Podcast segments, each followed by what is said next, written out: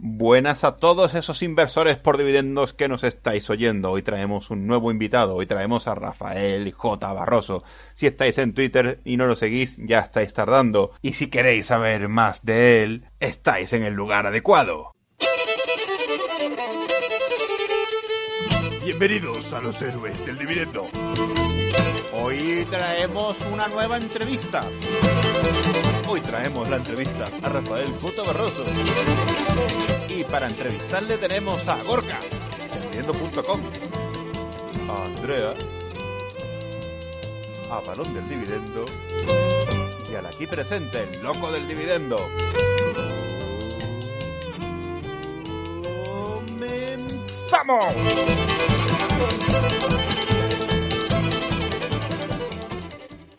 Muy buenas a todos, bienvenidos a los héroes del dividendo. Hoy tenemos a Rafael Barroso. Muy buenas, Rafa. Buenos días, chicos, ¿qué tal? ¿Cómo estáis? Pues mucho gusto de tenerte aquí. Rafa es muy conocido en redes sociales, sobre todo en Twitter, porque empezó muy, muy humildemente a analizar empresas hace ya un año, ¿no? Rafa, empezaste, ¿no? Con tus análisis. Sí, de hecho creo que fue un poco a raíz del confinamiento, ¿no? Donde empezó un poco la historia. Y como tú dices, o sea, el primer análisis que hice fue una patata. Y a partir de ahí pues fue ir creciendo y, el gusanillo te sale. Y bueno, poquito a poco.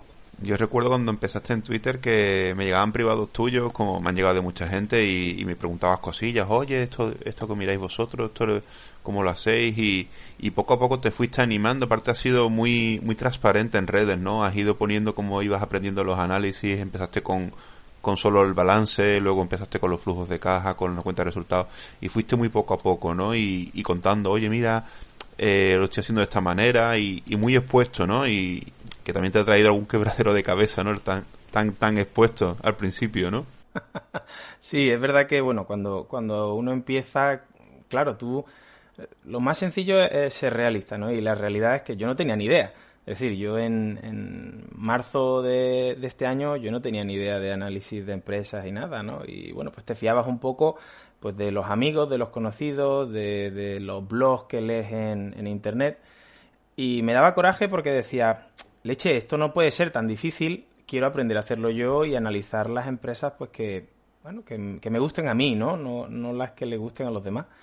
Y, y, poquito a poco pues vas aprendiendo, ¿no? Un poco te enteras qué es el balance, eh, qué son los activos, qué son los pasivos, esto de la cuenta de resultados y el beneficio, diferencia entre el beneficio neto, el beneficio bruto, en fin, hay, hay muchos muchos datos que al principio te pueden dar un poco de miedo, pero que conforme los vas analizando y vas leyendo, al final es más sencillo de lo que parece y yo recomiendo a todo el mundo que que al menos se, se interese un poco por, por, entender los conceptos. Se dice, Rafa, que esto no, no puede ser tan difícil. Tú eres economista, tú eres contable, ¿te dedicas a este sector? No, no, o sea, no, no, no tengo nada que ver con, con el sector de, de finanzas, ¿no? O de economía. Eh, yo soy, de profesión soy maestro, eh, de educación física y bueno, pues estudié mi carrera de, li de licenciatura y mi diplomatura y, y, la bolsa me ha llegado tarde, ¿no? Si me hubiera llegado en la carrera, pues otro gallo cantaría. Bueno, ¿y cómo es que empiezas a invertir? ¿Dónde llega ese momento? Yo empiezo a invertir porque mm, un íntimo amigo mío eh, tiene la, la, grandísima idea, ¿no? Su, su padre ya invertía en bolsa hace muchísimos años y a él siempre le había picado el gusanillo, ¿no? Y tuvo la gran idea de regalarlo a los siete amiguetes, pues un libro que se llamaba Educación Financiera Avanzada partiendo de cero, de un tal Gregorio. Y a mí cuando me lo regalaron, claro, yo dije, este, ¿esto qué es? O sea, y, y, nos puso pues un, unas palabras, ¿no? Que las tengo aquí, que me decía, estimado futuro doctor Jiménez. Me dice doctor Jiménez porque estuve liado con el doctor en la universidad. Al final eso se quedó en nada. Eh, y me pone, aprender a gestionar tu dinero es algo imprescindible para poder tener una vida tranquila y algo que desgraciadamente no se enseña en ningún colegio. Espero que este libro te ayude como a mí y te guíe hacia la libertad financiera, incluso a una jubilación temprana. Un abrazo, ¿no? Y a partir de ahí, pues, bueno, empecé a leerlo, fue muy interesante, ¿no? Porque, claro, eh, en España la inversión se entiende como ladrillo, ladrillo, ladrillo, ladrillo. Mis padres han hecho ladrillo, todo el mundo que conozco ha hecho ladrillo. Y cuando te dan una bofetada y te dicen, oye, que está el ladrillo, que sí, pero que hay otras cosas, y te hablan de bolsa, pues te empieza a picar el gusanillo, ¿no? Oye, ¿esto de la bolsa qué es? ¿No? Tú entiendes que es algo que, bueno, muchas veces habéis dicho en el programa, eh, que si es un poco una especie de jugar con el dinero, que es el concepto preconcebido que tiene todo el mundo, ¿no? Y, y te cambia el chip, ¿no? Te cambia el chip. Y a partir de ahí, pues, imagínate, va, van muchos libros más detrás. Pues mira, vamos a hacer una cosa, Rafa. Te voy a introducir al resto de héroes. Buenas, Andrea. Hola, buenas. Bienvenido, Rafa. Hola, ¿qué tal? Buenas, Gorka. Hola a todos. Bienvenido, Rafa. Un placer tenerte por aquí. a vosotros. Y buenas, Varón. Muy buenas, chicos. Bienvenido, Rafa, al podcast. Para esta gente también te iban a preguntar. ¿Estás preparado para el programa, para la entrevista, Rafa? Estoy, estoy preparado con temblándome las piernas ahora mismo. bueno. y la patilla de, Nada, la esto, oreja. esto sería peor la sexta. Aquí no nos escucha tanta gente, tranquilo. No, no, no hable, no politices. pues hecho por decir la tele. Tranquilo que no vamos a hacer sangre. ¿Quién quiere empezar? ¿Varón? Yo- ¿Quieres seguir sí, tú? Ya que ha comentado que él ha recibido como regalo el libro de Gregorio, quería saber si, además, ahora ya que ha empezado con el gusanillo de la inversión, tiene algún autor o autores de, de referencia en los que se basa para, para crear su cartera. Ahora mismo, aparte de Gregorio, eh, me estuve leyendo también el libro de, de Peter Lynch, ¿no? Que bueno, pues te, te da algunas ideas, pero creo que es más un libro histórico que otra cosa. Y bueno, también el- lo- los típicos, ¿no? Warren Buffett, Paramés. eh, últimamente sigo mucho a Alejandro Estebaranz, que creo que es otra persona que, que está haciendo una labor encomiable, ¿no? Y, y estoy loco por hacer algún curso, ¿no? A ver si saco un poquito de tiempo y, y me pongo más a fondo. Me ha encantado la dedicatoria que te pusieron en el libro. Me parece, me parece preciosa. Te quería preguntar también, Rafa, por la web, que es Dividend Among Us, un poco de dónde surge la idea de, de hacerla y, y también por el formato, porque es como, como muy visual, ¿no? ¿De dónde te sale esa idea? Pues mira, la verdad es que la web fue un poco... En realidad ha sido todo muy progresivo, ¿no? Porque desde que empecé a publicar algún resul- algún análisis de las empresas, enseguida ya la gente me escribió privado y me dijo, oye, eh, mira, esto se hace así. Es decir, hay muchísima gente que me ha ayudado. El- el- a- la plantilla... eh, es decir, la plantilla nace desde la ayuda de muchísima gente, ¿no? Entonces yo era muy difícil decir, no, esta plantilla me la quedo yo, no la comparto, ¿no? Claro, yo lo que le decía a todo el mundo era, bueno, dejadme tiempo, que, que la plantilla se quede medio que, que yo me asegure que, que las fórmulas están bien metidas y, y cuando la tenga la comparto. Y la única manera que yo entendía de compartirlo fue, bueno, por medio de un blog o de una, o de una web, ¿no? Estuve, le pregunté a Varón, tuvimos hoy una semana con el dichoso WordPress ese o como se llame, que, jolín, es muy complejo, ¿no? Y yo quería algo más sencillo, ¿no? Yo a día de hoy eh, estoy haciendo formación de, de G Suite de Google y, y la aplicación de, de Slice, de la creación de página web de Google es muy sencillita. Y bueno, pues al final me decidí por ahí y la verdad que me facilita mucho el compartir documentos con Google Drive, ¿no? Y con, con los PDFs que comparto. Pues mira, está muy bien. De todas formas, yo lo que me fijo en tu página es que tú ahora mismo no, no estás incluyendo un ranking, ¿no? ¿No te, no te atreves o, o, lo, o lo has pensado para el futuro? Lo veo, lo veo, tengo por ahí un, un archivo que estuve haciendo con un, con un chico de, de Twitter y, y estoy pensando en hacerlo. Lo que pasa es que lo veo muy complejo, ¿no? Al final creo que cada persona tiene un poco que, que llegar a sus propios resultados o conclusiones, ¿no? Respecto a, a la puntuación de las empresas.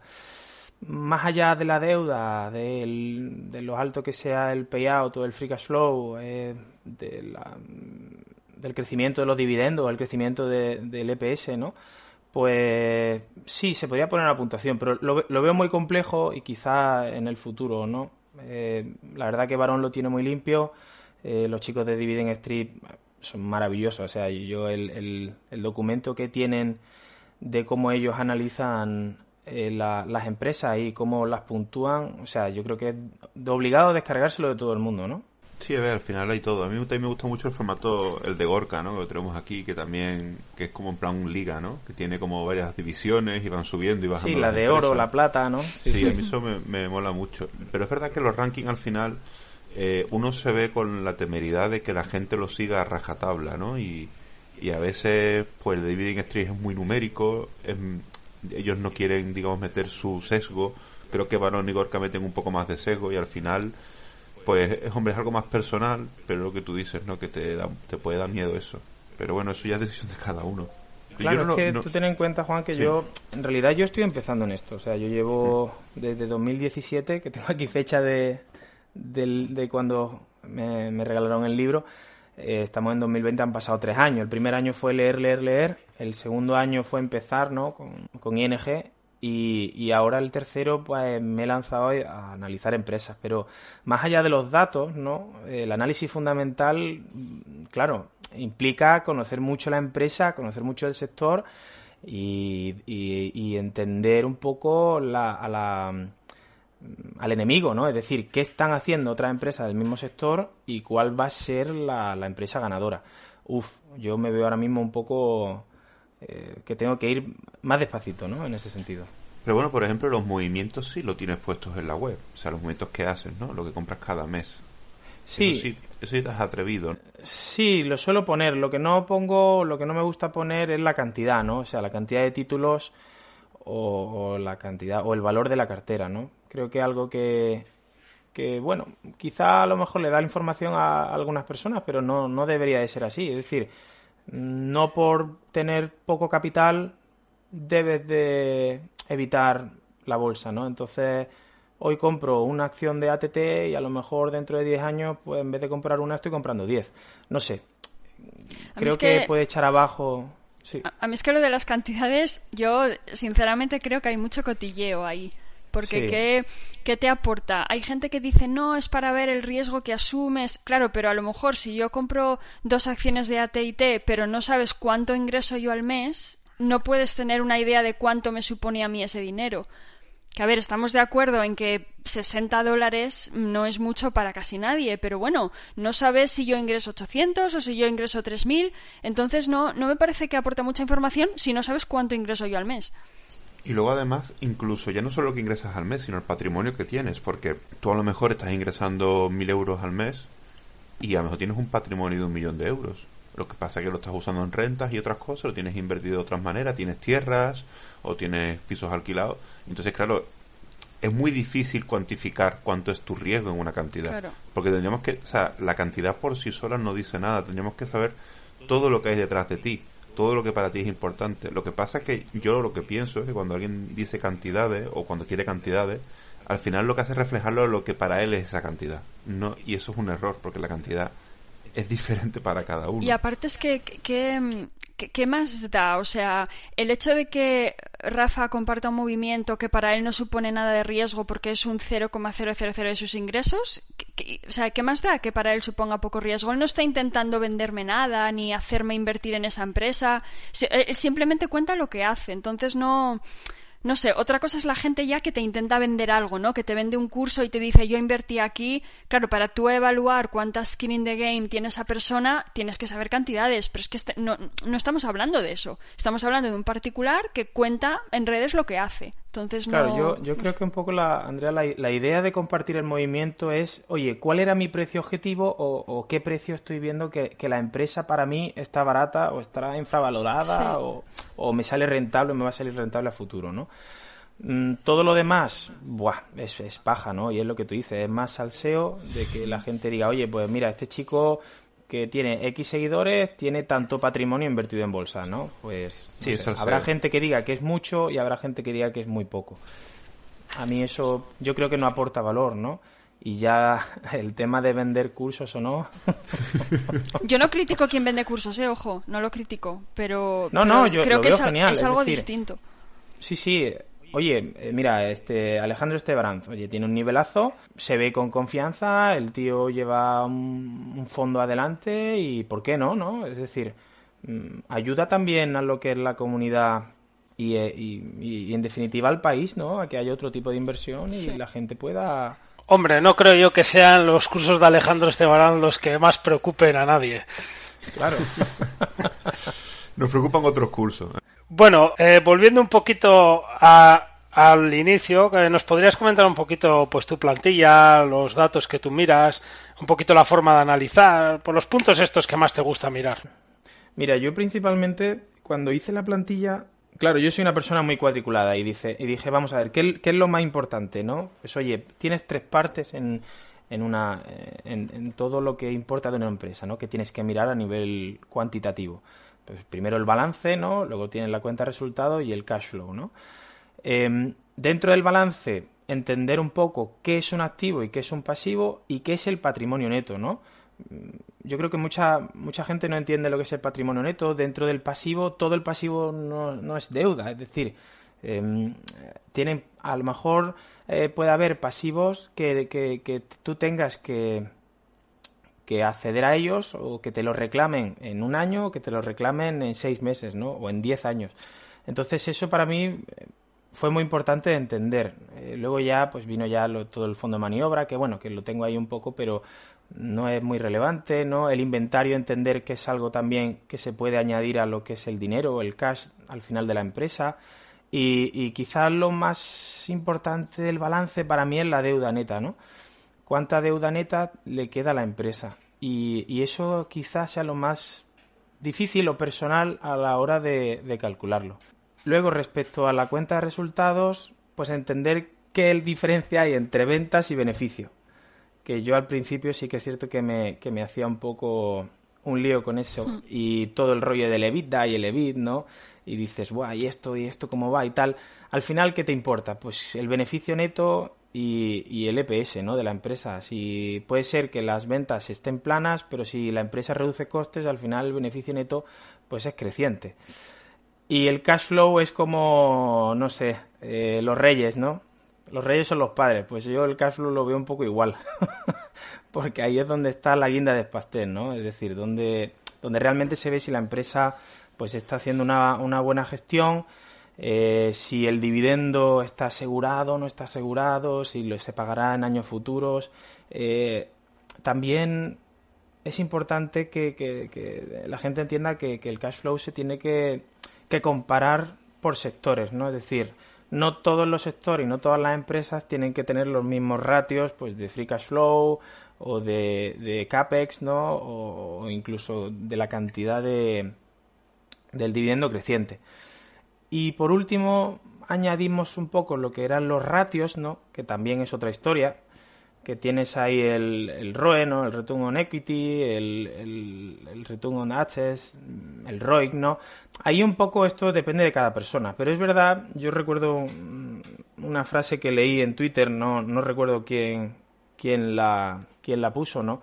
que es que mientras más ratios y más datos y más márgenes veas, al final peor, porque te haces te hace dudar mucho, ¿no? Y no todos es muy difícil encontrar una empresa limpia, es decir, que te salgan todos los datos en verde. Entonces, entendiendo con un, ratio que puede ser el ROIC y que el margen neto esté entre un 40 y un 60, mm, bueno, pues eh, te da cierta tranquilidad a la hora de invertir, ¿no? Claro. Quería aclarar una cosa, que cuando Rafa dice EPS se refiere al BPA, son las siglas en inglés de... De BPA. sí. beneficio por acción. Y luego, de todas formas, lo que tú comentas, los ratios influirán más en un sector que en otro, ¿no? Claro, o sea, no, no todos los ratios se, se aplican a, a, todos los sectores, ¿no? Yo creo que quizá lo que más es el, el, el beneficio neto, ¿no? O el margen neto, perdón. El margen neto, dependiendo de qué sector, te puedes encontrar con márgenes netos del 5% y márgenes netos del 40 o del 30%, ¿no? Claro, entonces cuando tú eh, comparas un banco que puede tener un margen neto del 3, 4, 5 con una empresa tecnológica que puede tener el 30, pues claro, pues dices, ostras, es que no me interesa invertir en bancos, ¿no? Eh, bueno, cuidado, eh, al final es otro tipo de negocio y, y, tiene otros, otras características muy, muy totalmente diferentes, ¿no? Comentas, hablas de muchos conceptos que mm, yo personalmente estoy de acuerdo contigo en que dedicándole tiempo son, bueno, se pueden aprender. Tú mismo dijiste que en marzo casi no sabías nada de esto, cosa que me, me alucina. Me alucina. Em, te queríamos preguntar, Rafa, si tú crees que entonces todo el mundo puede invertir. Cuando digo todo el mundo me refiero pues al común de los mortales. bueno, nosotros somos mortales, somos comunes, ¿no? claro, claro, por eso, sí.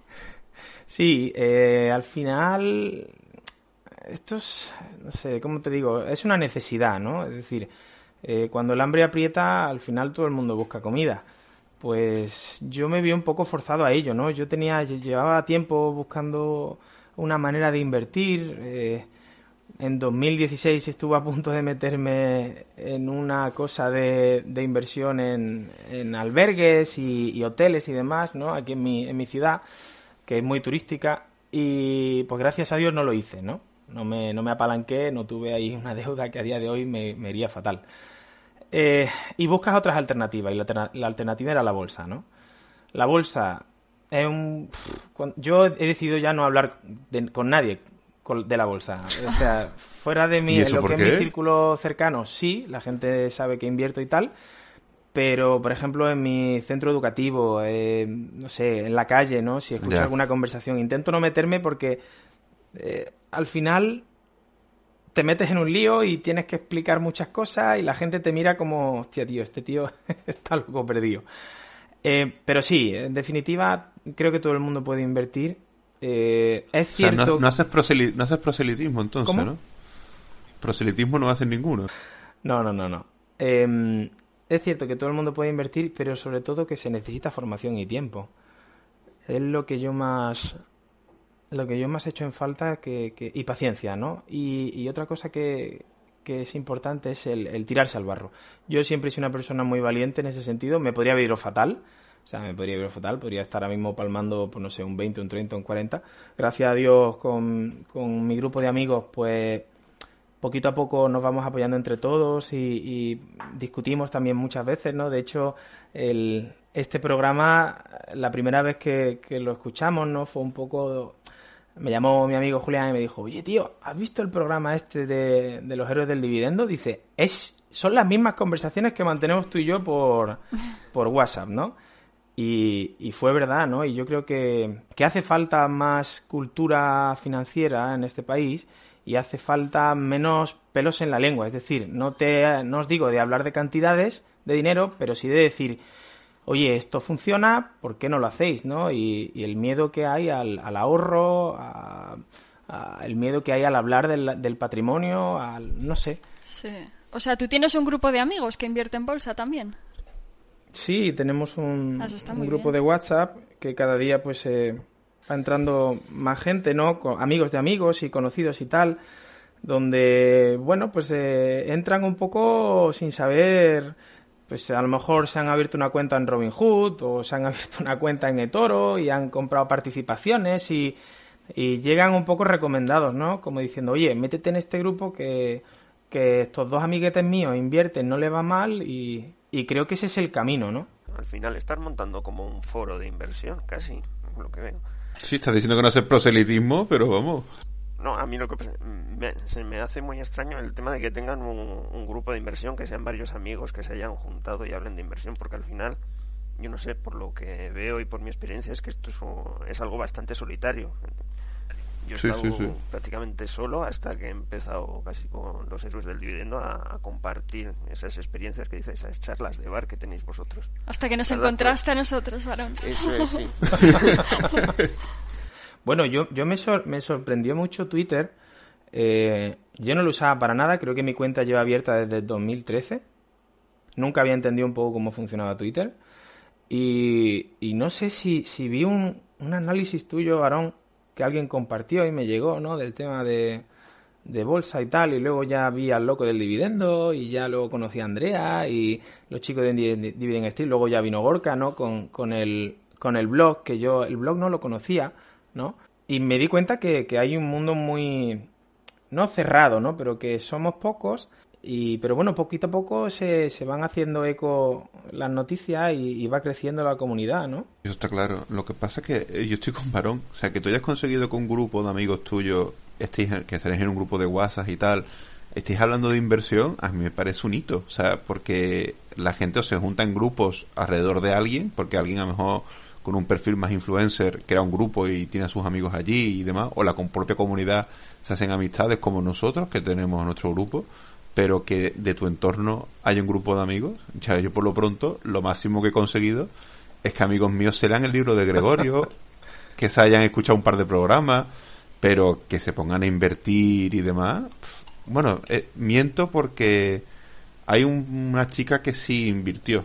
Y aparte, no sé si me estará escuchando, pero eh, llevamos un año sin hablar, nos empezamos a contar de todo, le conté yo lo de la bolsa y tal, y se puso, no sé qué hice, que se leyó varios libros, se escuchó el programa en pocos días y se estuvo y se puso a invertir rápidamente, ¿no? Pero es esto eso. Yo creo que, bueno, nosotros siempre hemos sido muy transparentes y llevamos una amistad de, de, buah, de 20, 30 años, ¿no? Yo tengo ahora mismo 35, pues no sé, en, en primero de preescolar más o menos para que, para que echéis cuenta de la confianza con, mis amigos, ¿no? Em, y luego siempre hemos sido muy, muy democráticos, ¿no? Es decir, nadie tiene la razón absoluta, es lo que tú dices, no hay un líder nato, ¿no? No hay una persona con muchísimo carisma que te diga, oye, por aquí es donde tenemos que ir, ¿no? Siempre hemos eh, he sido personas mucho de discutir las cosas, ¿no?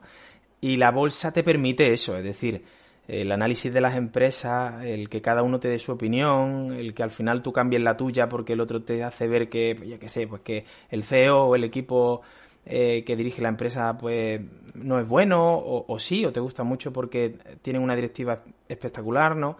Pues nos dio vidilla, ¿no? Da vidilla y, poquito a poco va, va creciendo ese grupete de, de WhatsApp, ¿no? Pues mira, tío, yo envidia sana. O sea, me gustaría a mí que mi grupo de amigos estuviera invirtiendo. No, pero yo creo que hay, y en Twitter pasa un poco lo mismo, es decir, tú estoy seguro que ya conoces a mucha gente, perfiles de Twitter, ¿no? Que, que a lo mejor a mí me da, me da mucha pena porque a lo mejor yo no le doy a seguir, pero sí los tengo en muy alta estima, ¿no? Y no le doy a seguir porque luego el Twitter se me peta y, y me cuesta, me gusta mucho centrar las, las cosas, ¿no? O, que, en, en, cuatro o cinco veces que miro el Twitter al día pues que me salga la gente que realmente me más me aporta valor, ¿no? Pero creo que también formas una comunidad. Sí, a ver, yo en Twitter es verdad que yo al principio hacía un poco lo que tú, pero luego me di cuenta que muchas veces el seguir a alguien le da una alegría demasiada, o sea, porque al final tienes muchos seguidores y tú sigues a alguien y eso para él es como, guau, me está siguiendo en este, ¿no? Entonces yo ya, digamos que escribo menos, ¿no? Y, pero es lo que tú dices, al final tenemos muchas veces muchísima información pero al final, la comunidad es la comunidad. Y cuando ya empiezas a seguir a más de 100 o 200 personas, los tweets, digamos, más importantes, todo el mundo los va a dar me gusta, todo el mundo va a comentar en ellos y entonces al final te llega, ¿no? De alguna otra manera, ¿no? Y eso está así. Pero la, bueno, la comunidad de, Twitter de inversión cada vez es más grande. Yo la veo así, ¿eh? Cada vez es más grande. Incluso la del dividendo, que siempre había sido la más pequeñita dentro del equipito, cada vez tiene más gente. Y cada vez tiene más movimiento y cada vez, cada vez hay más gente aportando hay muchos hilos de análisis, hay mucha gente como tú que ha montado un blog y su página. Yo creo que está creciendo todo muchísimo.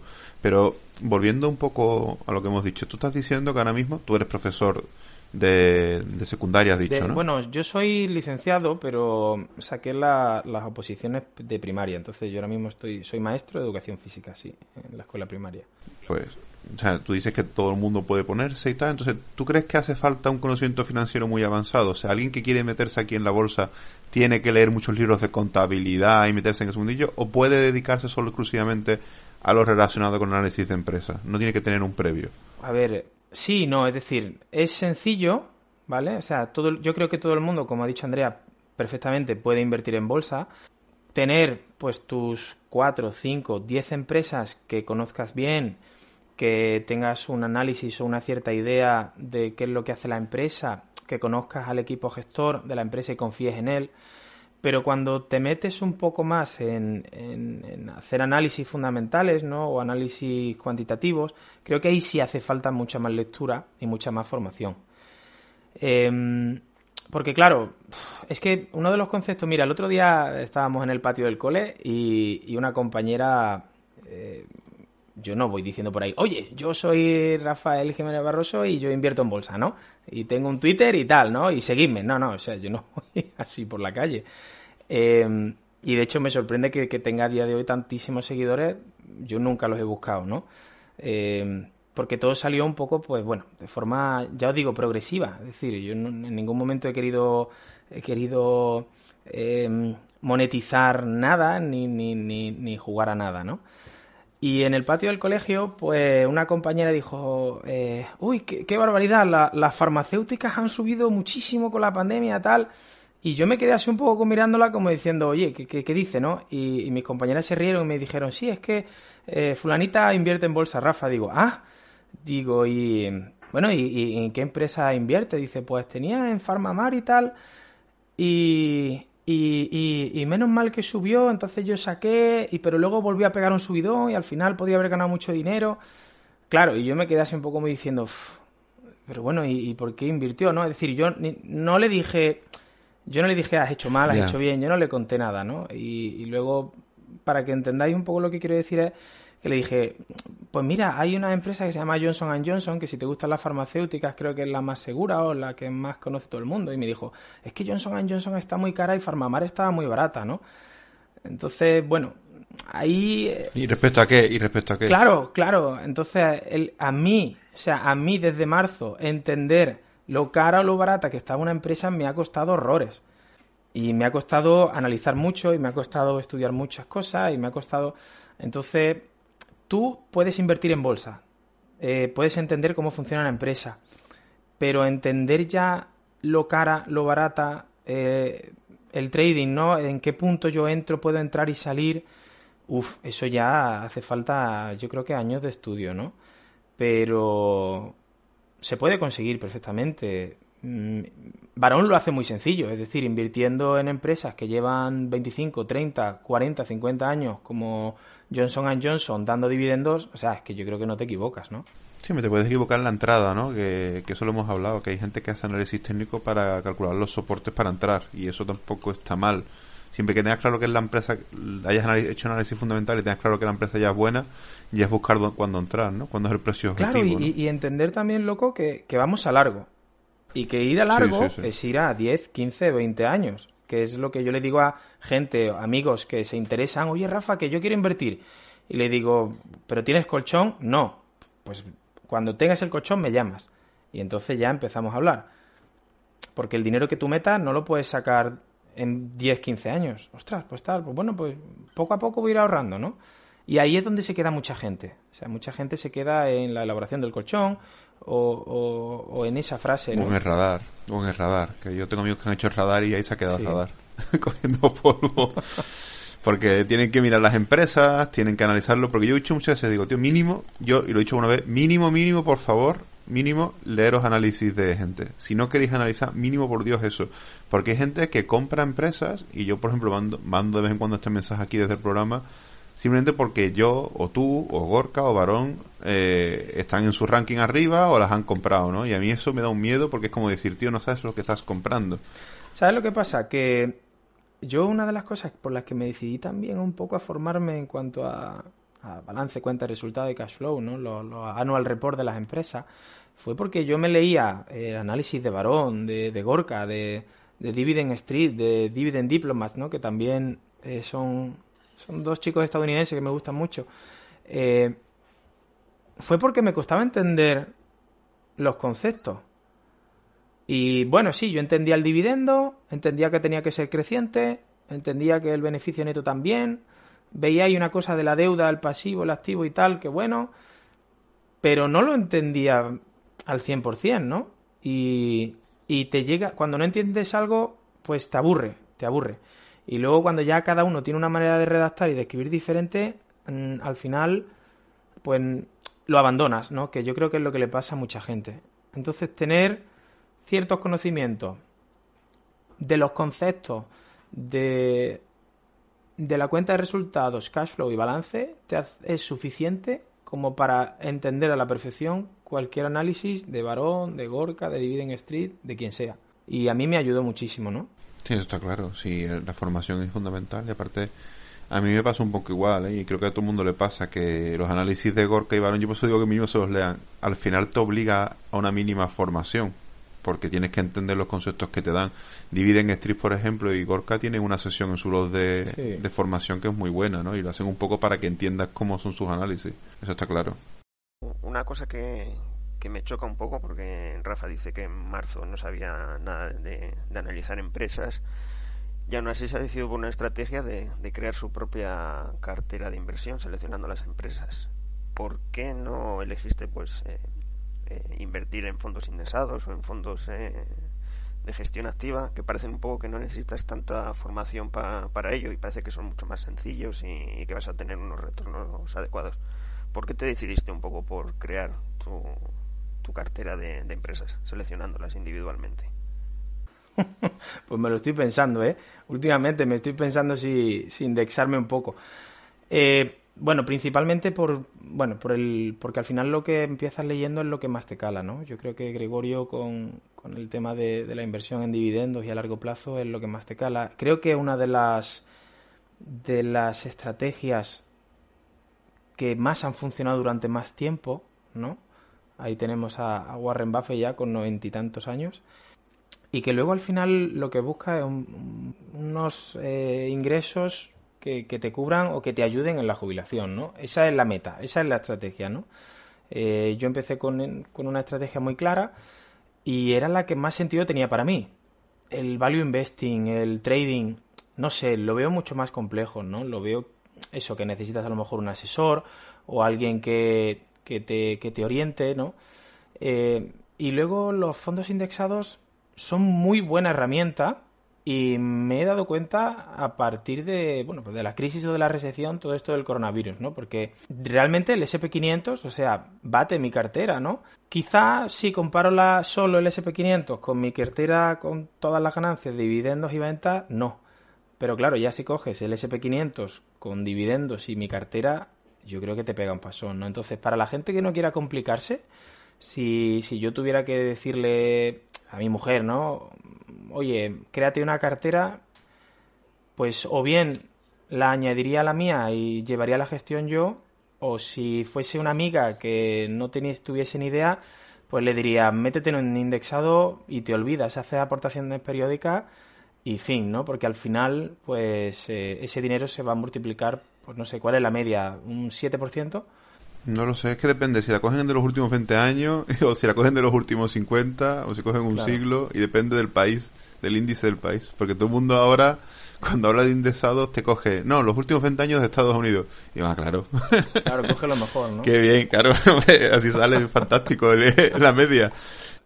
Y bueno, con relación a lo que decía Barón, otra cosa que me gustaba mucho era el, ser accionista o ser de, de, ciertas, de ciertas empresas, ¿no? Por ejemplo, Coca-Cola, Johnson Johnson, Nike. Es decir, son empresas míticas que llevas toda la vida con ellas y que, y que eres propietario de un trocito del 0,0000001 de la empresa, ¿no? A mí eso me causaba, pues, cierta alegría, ¿no? Ahora cuando veo voy por la calle y veo un BMW que me pasa a 140 y yo voy con mi SEAT, digo, por favor, comprad más BMW, ¿no? no sé, me da mucha alegría.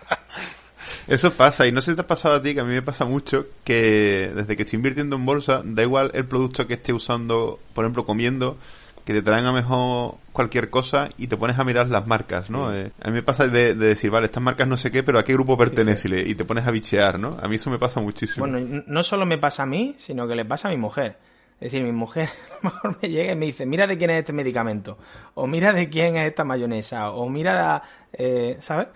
Y, y, es gracioso, ¿no? A ella también le gusta, eh, no ha empezado a invertir, pero pero entiende ese sentimiento ¿no? que tienes de, de, esta empresa es mía, ¿no? Es mi empresa, ¿no? Eh, 3M es mi empresa. El otro día compramos unos apliques para el baño. Coño, la marca de eso, 3M. siempre, siempre. Sí. 3M aparece en todos los lados. Es, es increíble. En todas partes. La, yo recuerdo que hace unos años nadie, la gente realmente no conocía 3M y ahora cuando dices 3M todo el mundo dice, ah, sí, la de las mascarillas. Sí, sí. Pues no, yo la conocí como la, la empresa de los, po, de los POSI. Sí. ¿No? Y, sí, y dijo, sí, sí, sí, empresa, sí, que cómo vamos a, a, invertir en una empresa que hace posing, ¿no? Y ya luego es cuando te pones a mirar y dices, ostras, cuidado. Yo siempre la asocio con, con los badenes de plástico de las carreteras. Es que está ahí el logotipo. Dices, mira dónde están. Es que son tantas cosas. Es que hoy en día yo creo que estamos tan expuestos a las empresas que lo, no nos damos cuenta de lo que nos perdemos, ¿no? Eh, te estoy hablando eh, con Google, Microsoft, eh, empresas que en el día a día las tienes ahí. Apple, empresas de telefonía, empresas de automovilística. Es que cuando te metes en este mundo, a mí la verdad que nunca hubiera imaginado que me fuese a, a gustar tanto y apasionar tanto, ¿no? Y a día de hoy, si pudiese volver atrás o tuve, tener 20 años, quizá me, pensaba el, hacer un, un máster en finanzas, ¿no? Ojalá hubiera podido invertir antes, empezar a invertir antes. Mm, bueno, Rafa, ¿y qué nos opinas de empresas como Google o Amazon que, bueno, pues que tienen unos dividendos eh, nulos o algunas otras escuetas, ¿no? Que están ahora muy de moda ¿Y cómo valorarías este efecto psicológico del, dividendo, no? Claro, al final hay mucha gente que, por Twitter me ha escrito y, o me han mandado privados y me han dicho es que las empresas que dan dividendos eh, no son crecientes o no se revalorizan tanto o, van a desaparecer en un futuro porque eh, utilizan parte de su CAPES o de su free cash flow en, pagar al accionista y al final eso es dinero perdido. Bueno, eh, tienes ahí a Amazon y a Google que Amazon es un transatlántico, prácticamente tiene un monopolio, ahora le está haciendo un poco de frente a Alibaba, pero claro, se están metiendo también en, temas de bancos y demás y, yo creo que es una empresa muy difícil de valorar. Yo no la llevo en cartera mm, porque principalmente no reparte dividendo y mi estrategia es clara, es decir, mi estrategia, eh, si una empresa no reparte dividendos, bueno, pues lo puedes tener como una especie de fondo indexado, ¿no? Yo meto tres acciones de, de Amazon y de aquí a 30 años pues se habrán revalorizado X, ¿no? Pero es que la ganancia que tú puedes tener en una empresa que reparte dividendos como Johnson Johnson, que son crecientes, que son estables, que además la, normalmente eh, si todo va bien la empresa va a ser creciente, menos, pero va a ser creciente, al final te va a dar más dinero y vas a tener esa renta pasiva la bola de nieve se genera con eso. Es la idea, ¿no? Además del ahorro. Entonces, bueno, yo tengo ahí el, el, artículo de, del loco, ¿no? Que Google vale cero, que se trajo, se trajo mucho en, en, Twitter, ¿no? Y, y, en parte le doy un poco la razón. Es decir, Google vale cero para un inversor en DGI. Eh, pero Google es una empresa y Amazon son, es una empresa, son casi monopolios y son espectaculares, ¿no? La, el margen de entrada quizá es lo más difícil de decir, ¿no? Cuándo entrar en esa empresa o, o cuándo está cara y barata este tipo de empresa, el PER al, que cotiza, ¿no? El, el Price Earning Ratio. Me gustan, las valoro muchísimo, yo trabajo mucho con Google, creo que es, es espectacular, ¿no? Pero al fin y al cabo, para mi estrategia no me valen. Entonces, bueno, quizá en un futuro tenga dos, dos carteras, en una meta fondos indexados, Google y Amazon, y en otra meta empresas eh, de dividendos crecientes, ¿no? Pero mezclar, no sé, churros con meninas, pues no, a mí, a mí no me va. ¿Y qué nos contarías de Alibaba? porque Alibaba las, has analizado, ¿eh? Hostias, pues yo sé que creo que a, bueno, Gorka es un echado para adelante. Yo te, te tengo muy alta estima porque te estás metiendo en el mercado asiático. Creo que que para yo no tengo suficientes conocimientos como para meterme ahí todavía. Y mi amiguete Julián, él siempre me echa mucho para atrás. Por eso te digo que al final eh, nos escuchamos mucho en el grupo de amigos, ¿no? Y gracias a Dios que lo tengo, porque, bueno, él se ha tirado seis años viviendo en China, en Shanghái, y habla fatal, o sea, de los chinos. Eh, son gente que, que son muy, muy ocultos y él nunca se ha fiado de las cuentas eh, que tiene China, ¿no? Aparte que, bueno, nosotros tenemos ahí la CNMV en España, en, en Estados Unidos y en Europa también pasan sus, las empresas pasan sus, eh, análisis, ¿no? De, de, gestión y, en China, ish, no sé, me da un poco de miedo. Pero Alibaba la analizaste, Rafa. Sí, Alibaba la analicé, pero por la analicé las cuentas por la, la, filial que tiene en Estados Unidos, ¿no? Y creo que es una empresa que tiene, si las cuentas son reales, que es a lo que voy, es decir, si, si la empresa lo está haciendo bien, porque fíjate la King Coffee, ¿no? O sea, la King Coffee ha pegado un tortazo y la gente que decía que era el, próximo Starbucks, pues, puff, han perdido mucho dinero y, y, Alibaba me da miedo un poco por eso, ¿no? Porque al final las cuentas no están auditadas y, bueno, pero sí, es una empresa muy creciente, ha estado barata, ahora mismo está subiendo mucho todo, la verdad que me da un poco de miedo porque estoy viendo que, que nos volvemos a ir al hoyo con todo esto del COVID y, y, el cerrar bares y demás. Eh, Europa está fatal, Estados Unidos nunca ha dejado de estar mal. Entonces, bueno, pues veremos a ver qué es lo que pasa en un futuro, ¿no? Pero que va a tener un futuro brillante, pues creo que sí, creo que sí. Pero una cosa, pero Alibaba no da dividendos. O sea, tú cuando analizas una cuando analizas una empresa, tu teoría es meterla en tu cartera, ¿no? O por lo menos en el radar. Como has comentado que empresas sin dividendo no darías. Bueno, mm, muchas veces analizas empresas porque te gusta la empresa, ¿no? Y quieres entender cómo lo están haciendo. Es decir, a mí una de las empresas que, más me gusta era Microsoft. La analicé, es la que mejor me ha salido en análisis, da un dividendo, pues prácticamente inexistente, ¿no? Como ha dicho antes Gorka. Pero lo que pasa es que es muy creciente en el tiempo. Y al final estaba harto de esperarla, esperarla, esperarla. Eh, fíjate, fuimos muy ambiciosos en marzo, cuando el mercado cayó un 30% y estaba a 150 y no la compré y compré hace un mes y medio a 230, creo, que creo que compré en máximos, ¿no?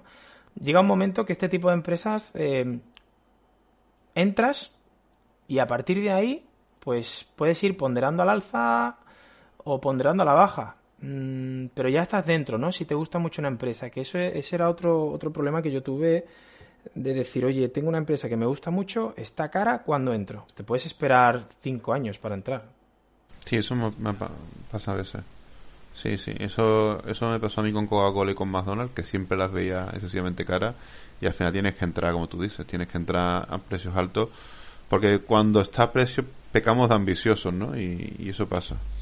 Sí, yo creo que es un poco más psicológico que otra cosa, decir, pues bueno, ya estoy dentro, ya me quedo más tranquilo. cosa. Sí, sí, sí, sí. Y no, no te pasa un, como me pasó a mí con Game Workshop. Ahora que mencionas... Perdona, Gorka, ¿querías decir algo? Bueno, sí, quería comentar que esto con, el tiempo se va curando. ¿A qué te refieres? Pues esas prisas por entrar en una empresa y este tipo de cosas con los años, eh, por fortuna, se va curando. Claro, es que como el que dice, a ver, yo, yo llevo dos años invirtiendo y, en fin, yo no me veo, yo no me veía como para analizar empresas, ¿no? Y, menos, mucho menos, o sea, un análisis de empresa no es una recomendación de compra.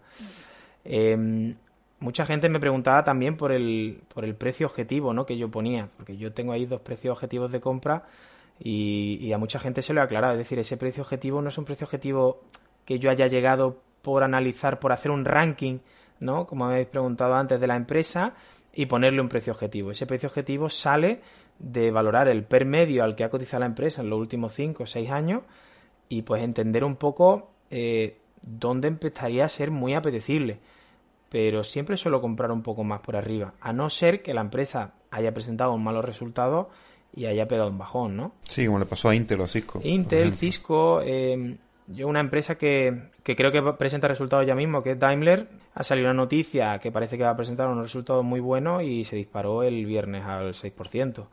Y bueno, y yo creía que la había comprado barata, ¿no? La llegado a tener a menos 40 casi en la pandemia. Y no, y no amplié, ¿no? Entonces Buah, es que el mundo de la bolsa es, muy complicado y está lleno de emociones, ¿no? Es lo que dice Gorka. Yo espero que de aquí a 10 años mis emociones no sean nada y, y, pueda y tenga más paciencia, ¿no? A la hora de Sí, también está muy complicado por, por el tema emocional, por el tema de psicología, ¿no? Lo que, lo que comentabas. Mencionabas antes, pues, la situación de la hostelería y ahora el tema de cómo está el sector automovilístico y te quería preguntar cómo has gestionado el tema de las bajadas en la pandemia. Pues simplemente intentando no fijarme mucho en lo que bajaba, sino en lo que yo quería comprar cuando bajase. Es decir, yo he intentado mirar lo positivo de, la bolsa y era que estaba bajando todo un 30%, pero yo no estaba mirando eh, los porcentajes de mi cartera. Yo lo que quería mirar era que esta empresa me gusta mucho, mucho, mucho, mucho, que es una empresa muy fuerte, que lleva X años dando dividendo y que estoy seguro que el modelo de negocio es que esta empresa no va a desaparecer, ¿no? Eh, mira, el otro día hablaba con mi amiguete de AENA, ¿no? que es una empresa que nos, nos preocupa mucho, ¿no? Porque, bueno, nosotros habíamos hecho una estimación, si esto dura un año, pues bueno, pues AENA va a sufrir, pero bueno, recortará dividendo y, y, en, y, en, menos de un año ya está otra vez activa, ¿no? Y estamos viendo que no, que esto se va para largo, que se puede ir para dos o tres años perfectamente y que el turismo creo que será el mismo pero con, con matices, ¿no? Pero es, una, pero es una empresa que va a seguir existiendo, es decir, es que necesitamos aeropuertos, ¿no? Por lo tanto, que AENA me baje ahora a otro menos 20%, voy a comprar más, porque creo que en el futuro seguirá existiendo, ¿no? Y lo mismo le pasa, eh, le puede pasar a Unilever, lo mismo le puede pasar a empresas eh, como Nike o Inditex. Nadie va a dejar de necesitar comprar ropa, ¿no? O, ¿Ves? Ya con el tabaco, ahí, ahí me cuesta más, ¿no? Con, con ciertas compañías como tabaco, eh, eh, ¿no? Todo el tema del alcohol. Creo que ahí a lo mejor me puedo equivocar porque la salud al final eh, cada día se valorará más, ¿no? Se tendrá, se tendrá más en cuenta. Entonces, pues empresas como Johnson Johnson, Pfizer, Medtronic, creo que tirarán más al alza, ¿no? En el futuro.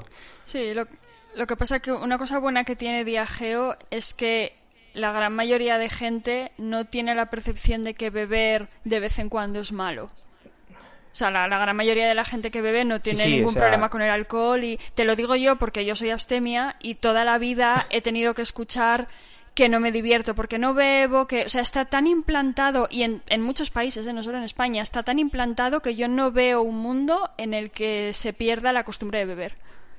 Del alcohol. Sí, quizá el alcohol, por ejemplo, en bebidas como la cerveza, ¿no? Eh, el mosto, pero yo crecí en la época del botellón y yo creo que eso tiene tiene poco futuro, ¿no? O tienen más los días contados. No lo sé, no lo sé. Estos son opiniones mías personales y no, no Sí, quiero... claro, claro. Llevo Diageo, de hecho, ¿no? La compré hace poco y estoy contento porque creo que es una empresa que está muy bien diversificada, que, que tiene va con unos, unos ratios muy buenos y, la llevo en cartera, igual que llevo Altria, ¿no? De tabaco. Y si mi madre escucha el programa, o sea, a mi madre la llevo torturando con el tema que deje de fumar toda la vida, ¿no? Pero bueno, al final cada uno... Bueno, yo te quiero hacer dos puntualizaciones. Has dicho que, que empresas como AENA van a seguir existiendo porque vamos a seguir usando aviones, ¿no? Que eso en el futuro sí. Lo que pasa es que yo ahí mm, discrepo un poco contigo y te entro un poco en el debate porque una cosa es que los aviones vayan a seguir existiendo, que los aeropuertos vayan a seguir existiendo y otra cosa es que la empresa sobreviva a la crisis. Porque el sector sí, pero no todas las empresas sobreviven a todos los... O sea, me explico. Si tú tienes un sector como los aeropuertos que sobrevive a duras penas, la empresa puede estar, sobrevivir, pero a lo mejor no te sale rentable tenerla un montón de años en deudas y pérdidas y sobreviviendo a base de subvenciones del Claro, Estado. lo que pasa es que a ENA le pasa lo mismo que le ocurre a Red Eléctrica o, o en parte que le ocurre a Enagas, ¿no? Que depende mucho de, del Estado español al final. Entonces, yo qué sé, si fuese una empresa privada, pues sí, se va a la quiebra. Pero yo, por ejemplo, eh, Iberia, ¿no? Hostia, no se me hubiera ocurrido invertir en Iberia. A lo mejor en Estados Unidos podría haber invertido en Delta Airlines, ¿no? En America Airlines. ¿Por qué? Porque estoy seguro que Estados Unidos no las va a dejar caer por el icono que representa la empresa para Estados Unidos, ¿no? Se podrían considerar casi que son empresas eh, que pertenecen al, al Estado, ¿no? Como... Claro, pero Rafa, si esas empresas simplemente se salvan. O sea, a lo mejor piden un 90%, un 95% de cotización y de valor nos dan dividendos en décadas. Y si la empresa ha sobrevivido, han sobrevivido los empleados, pero tú como inversor mm, no has conseguido nada. Sí, es cierto que yo Ah. llevo una empresa que fue de las primeras que compré, que se llama BT, que es British Telecom, ¿no? Que es una especie de telefónica, pero en, en Reino Unido, que no sé si Andrea la conocerá. Y esa empresa ha cancelado dividendos, es lo que tú dices, ¿no? Me ha bajado la cotización muchísimo y a día de hoy es una empresa que me planteo en sacarla en pérdidas con un 50%, ¿no? ¿Por qué? Porque si no me va a dar dividendo de aquí a 3, 4 años, tías, es que le estoy perdiendo le estoy perdiendo mucho valor, ¿no? Y me podría pasar lo mismo con AENA, no sé, sí. Es, es algo que tenemos que vigilar mucho, el free cash flow y el, el flujo de caja que tienen las empresas, porque es de donde aparecen los dividendos y tenemos que mirar muy bien el calendario de deudas y cómo pagar, ¿no? Porque digamos que ese es el mayor enemigo de, de los dividendos. Entonces el tema que le puede pasar a ENA, como le pueda pasar a muchas de ellas, que es por donde pueden venir los tiros, aunque efectivamente sea como dices que se rescata, pues te puede suceder algo similar a lo de Bankia, ¿no? O que también pasó en Estados Unidos con varias empresas rescatadas. Con lo cual, hombre, pues eh, muchas veces eh, quitamos, por lo menos yo lo veo así, que levantamos un poquito la mirada de los flujos de caja y, es un sitio donde hay que estar muy pendiente. Sí, y ahí, y ahí, también entra un poco lo que es la diversificación, ¿no? Es decir, yo no lo apostaría todo a un caballo ganador jamás, y menos en empresas españolas, por, la regulación que tiene, ¿no? O, o lo que dependen tanto de, del estado de la, de la política, ¿no? Estados Unidos sí es más, un poco diferente, ¿no? Bueno, al final pues en gafas en todos lados. ¿eh? Sí, pero en Estados Unidos la, la cultura económica y financiera es muy alta. Y es, un, es el país capitalista por excelencia, ¿no? Si en algún sitio, o sea, si en Estados Unidos la bolsa va mal, yo creo que iría mal en, en todo el mundo, ¿no? Pues a ver, la vida son ciclos, ¿eh? Puede, podemos tener una era en la que Europa sea la que vaya bien y Estados Unidos no. Lo que pasa es que no tiene pinta. Esas eras no pasan al azar, ¿eh? Tienes que trabajar para que eso pase y Europa no lo está haciendo. Sí, eh... sí, tú creo que lo hablabais en un programa, ¿no? La japonización de la, de la economía, ¿no? Claro, Gorka, por ejemplo, considera que la nueva era siguiente va a ser el mercado asiático y que Estados Unidos... No, eso es cierto, o sea, China y Asia en ese sentido... Pero claro, también, bueno, Gorka lo conoce mejor, es decir, la calidad de vida, los sueldos, eh, ¿cómo son allí? Claro, es que si, si jugamos todos a fútbol, vamos a jugar todos en el mismo campo, ¿no? Y, y, creo que Asia en ese sentido no lo está haciendo. ¿A qué te refieres? Bueno, yo, yo, yo sí lo entiendo. Eh, el, lo que sucede es que la mentalidad y la vida por aquí es distinta. Nosotros partimos de una mirada que consideramos como correcta y no tiene por qué ser. Y aquí es distinto. Por ejemplo, en Asia, por ejemplo, China, Corea, incluso Japón, son empresas, o sea, son países, economías con, con, paro prácticamente cero.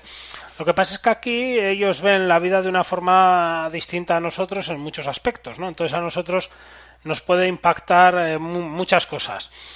Prácticamente lo que a mí más me preocupa es eh, las tasas de ahorro y las tasas de deuda, ¿no? Porque cuando tanto las familias como los estados se endeudan, pues al final lo que estás haciendo es consumir hoy con un trabajo que vas a tener que hacer mañana, ¿no? Entonces ese es un problema gordo que a mí realmente es el que me preocupa mucho más. Yo entiendo eh, pues esa imagen de muchos países de Asia donde pues hay explotación laboral, y este tipo de cosas, pero bueno, pero por otro lado, eh, bueno, pues habría que ir a mirar los invernaderos de, España o los campos de California, ¿no? Para ver lo que pasa allí también. Entonces, eh, bueno, lo entiendo, pero en cierto modo creo que muchas veces eh, desde Occidente miramos un poco a los demás como si nuestra decisión o nuestra posición fuese más correcta que las de otros y bueno, quizás ahí eh, tengamos que plantearnos alguna cosa. No sé cómo lo veis vosotros. Sí, yo, yo pienso un poco igual, ¿no? Que al final el mercado es el mercado. Lo que pasa que tengo un poco de que aquí se ha jugado al mercado, es decir, oye, aquí el que mejor lo haga es el que más gana, cuando Estados Unidos, que es digamos el que tiene la potencia militar, eh, ganaba siempre. Y yo no sé si el futuro a Estados Unidos va a querer seguir jugando al juego del mercado cuando sea el que va perdiendo. Y eso es lo que a mí me da un poco de, de, duda, ¿no? Porque a Estados Unidos le venía muy bien que se jugara al mercado cuando él ganaba. Es como decir, no, no, hay que jugar con estas reglas porque son las mejores. Pero ahora esas reglas no le están viniendo bien.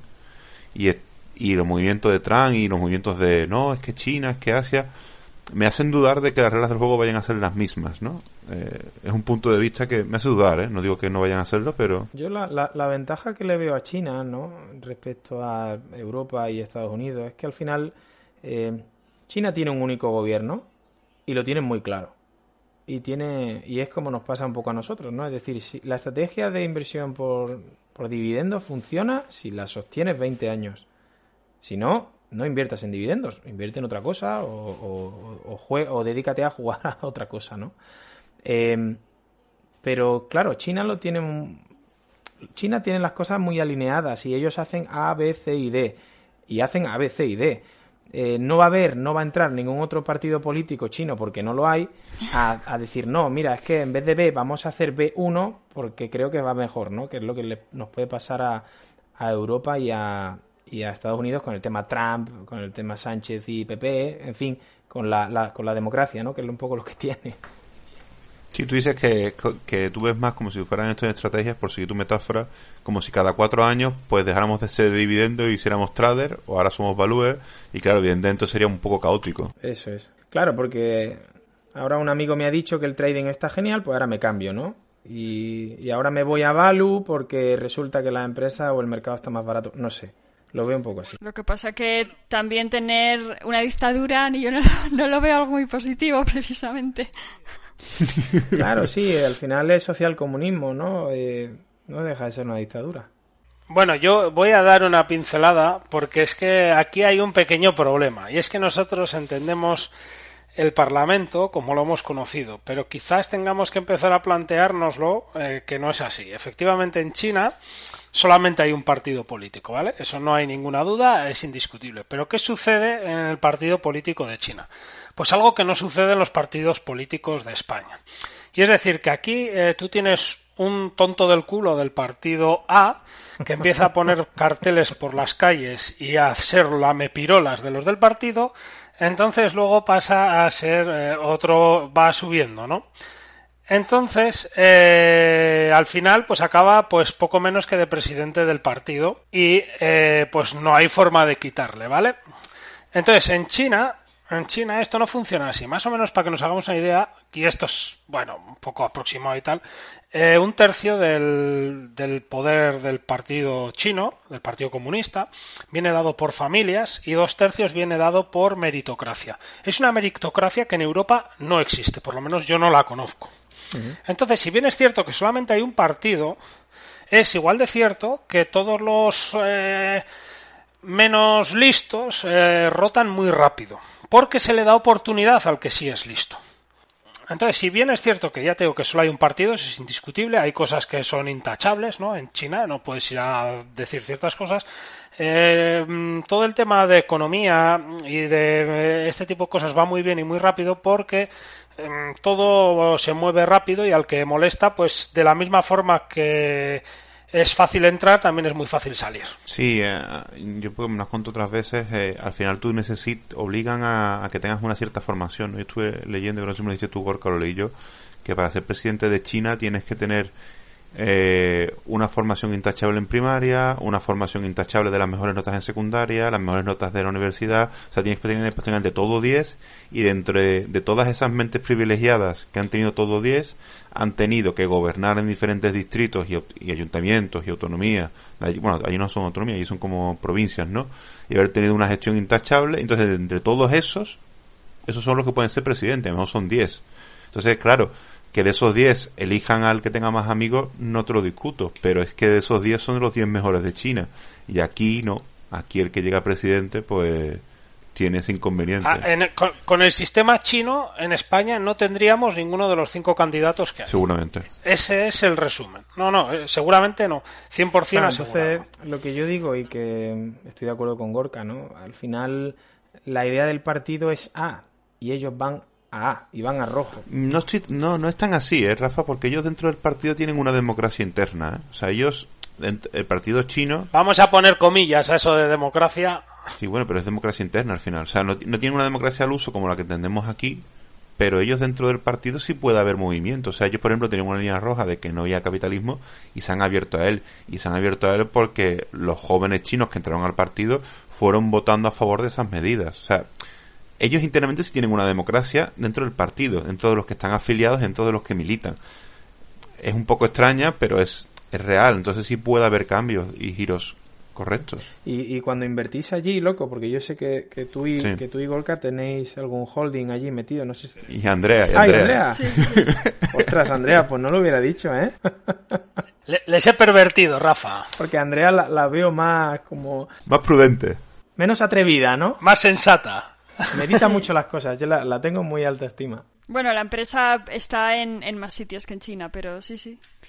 ¿Y cómo os sentís? Es decir, eh, eh, ¿os sentís seguros con el dinero allí metido? Porque no sé si invertís por medio de Taiwán o por medio de Hong Kong. o, o en, el- en Hong Kong. Yo los nervios los tengo cuando el dinero está en España, te lo puedo asegurar. Es que eso, eso lo estuvimos hablando en un programa, y creo que fue con Gorka además, eh, o en un directo, no me acuerdo.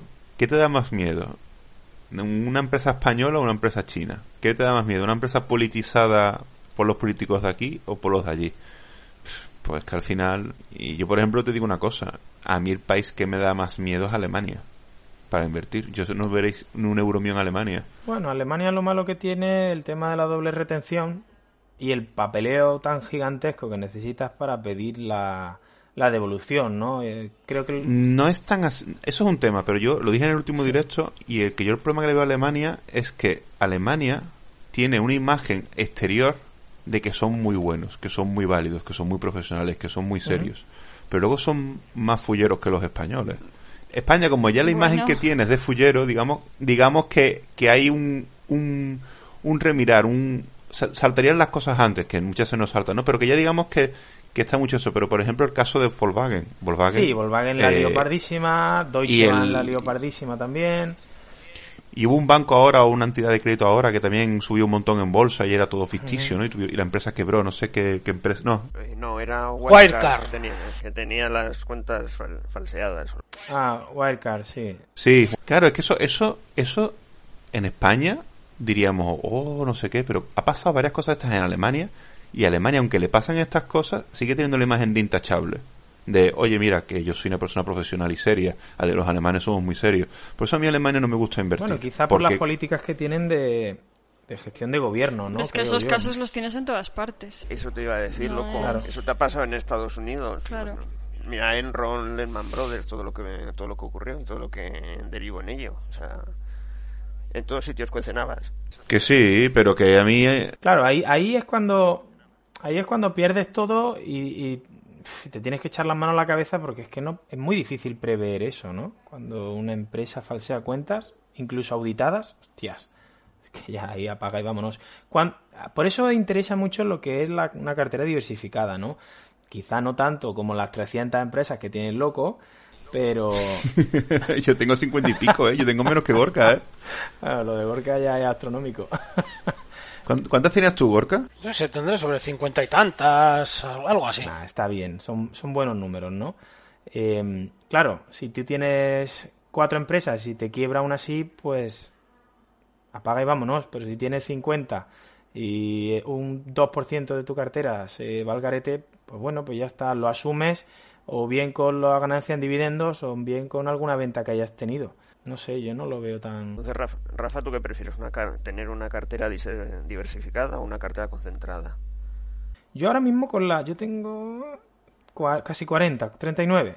Y, y lo puse hace tiempo en un tuit. Creo que me quedo aquí. Es decir, quizá si me meto en otra, en otra empresa, en otro sector, es porque venda alguna de las que tengo. Pero no me gustaría tener más porque luego sí que es cierto que a mí me gusta estar atento a los resultados que presentan las empresas, eh, cuando reparte dividendo, cuando descuenta y teniendo ya más de 40 creo que me va a costar muchísimo, ¿no? O voy a tener que dedicarle tiempo que ahora mismo no tengo. Y ahora con el... Me viene una niña Uy, felicidades. Que nace en Felicidades. enero. Enhorabuena. Eh, Felicidades, enhorabuena. Gracias. Y eh, mi amigo Julián dice, tío, otro, otro pasivo, otro pasivo. Ya lo que te falta es el piso en la playa para ser el español perfecto. Digo, sí, sí, tío, ya. en fin, que creo que, que no voy a poderle dedicar mucho, todo el tiempo que me gustaría y, y me voy a parar ahí, ¿no?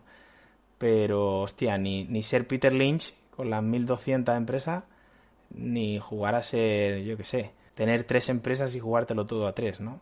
Sí, ni Warren Buffett ni Peter Lynch, ¿no? Que son quizás, porque Warren Buffett se va vendido a la concentración y el otro ha vendido lo contrario. Lo que pasa es que entonces tú ya no vas a analizar más empresas. Las que tienes analizadas. Sí, seguiré analizando empresas porque me gusta conocer, pues, eh, ciertos sectores, ¿no? Que a lo mejor desconozco. eh, y a lo mejor, pues, yo qué sé, la competencia de Johnson Johnson, qué están haciendo. Eh, ahora estoy muy, muy enfocado a los semiconductores, ¿no?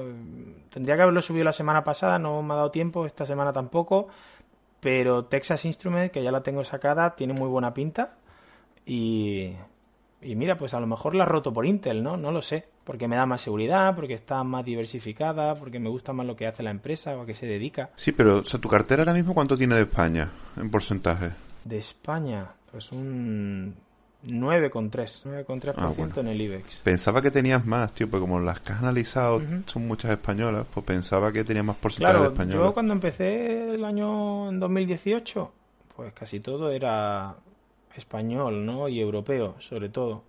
Eh, las primeras que entraron fueron Allianz, BMW y Daimler.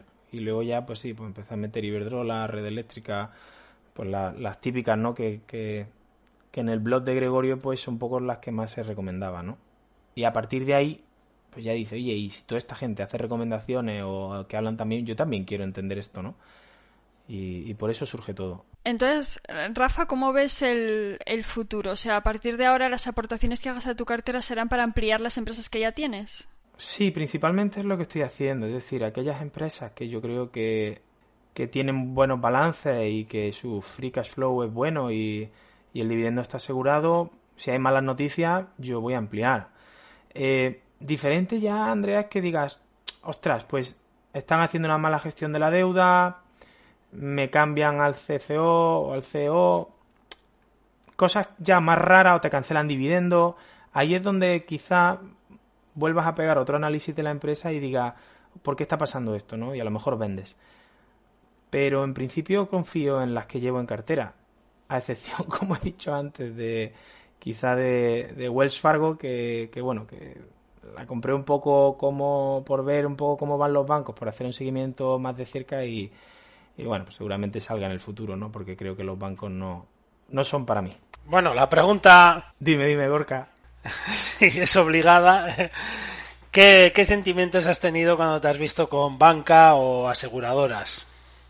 Buah, pues aseguradoras la única que llevaba fue antes de la pandemia era Allianz, ¿no? Confío mucho en ella. eh, no la llevo yo analizada, la lleva analizada mi, mi amiguete Julián.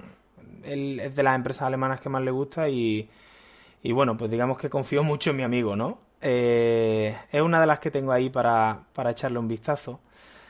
Y creo que son complicadas de analizar, porque claro, las aseguradoras el cash que tienen, ¿no? Eh, o con lo que pagan a, los, a las personas que, que demandan una, una avería o una rotura, pues normalmente está metido en, fondos de inversión y eso es muy difícil de analizar porque no aparece en el Report de la empresa, ¿no? Eh, y luego los bancos, es que lo veo, cada vez lo veo más un, un- un sector en declive, porque mira, fíjate, yo tenía una hipoteca al, al 2%, y ahora con, con la ley nueva, ¿no? Pues estoy, creo que la voy a hacer variable al 0,91 en otro banco. Y yo creo que conmigo mi banco actual va a perder dinero, porque claro, la firma de la hipoteca y todos los gastos lo pagó él, aunque me suban el tipo de interés el primer año, estoy seguro que le queda por recuperar.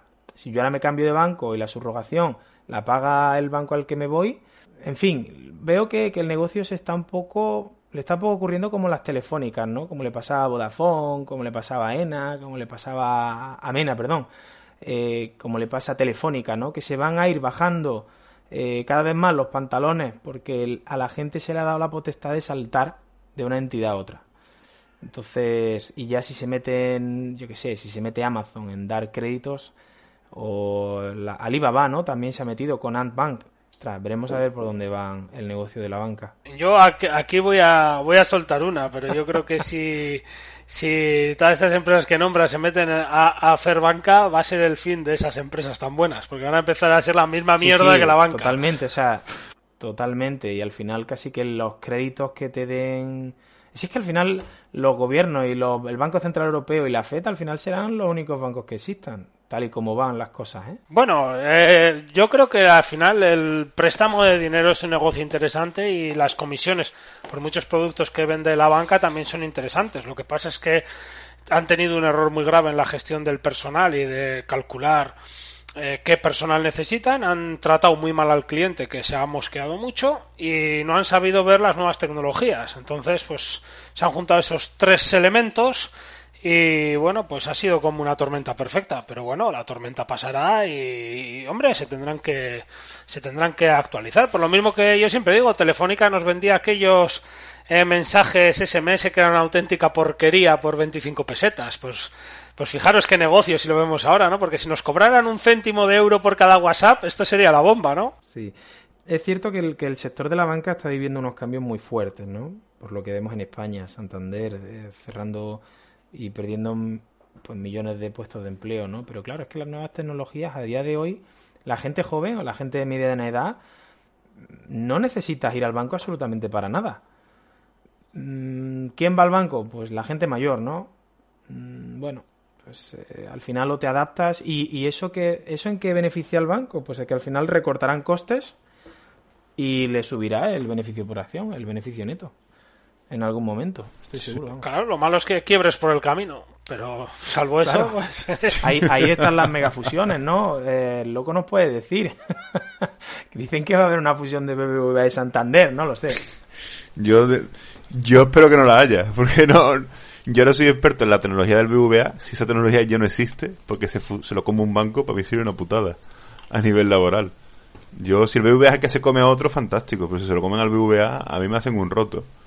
Así que esperemos que no. Que una cosa, hablando de, la, de tu cartera, que no sé, que hay una cosa que se me ha quedado bien el tintero decirte.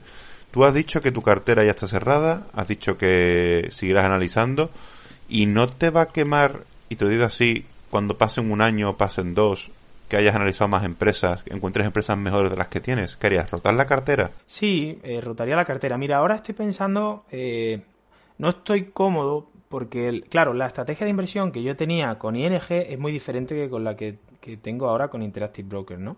Que, por cierto, os tengo que agradecer aquí a todos porque eh, el salto fue, para mí, personalmente, eh, muy difícil de hacer y, me ayudasteis muchísimo, ¿no? Sobre todo tú, loco, pero en general todos.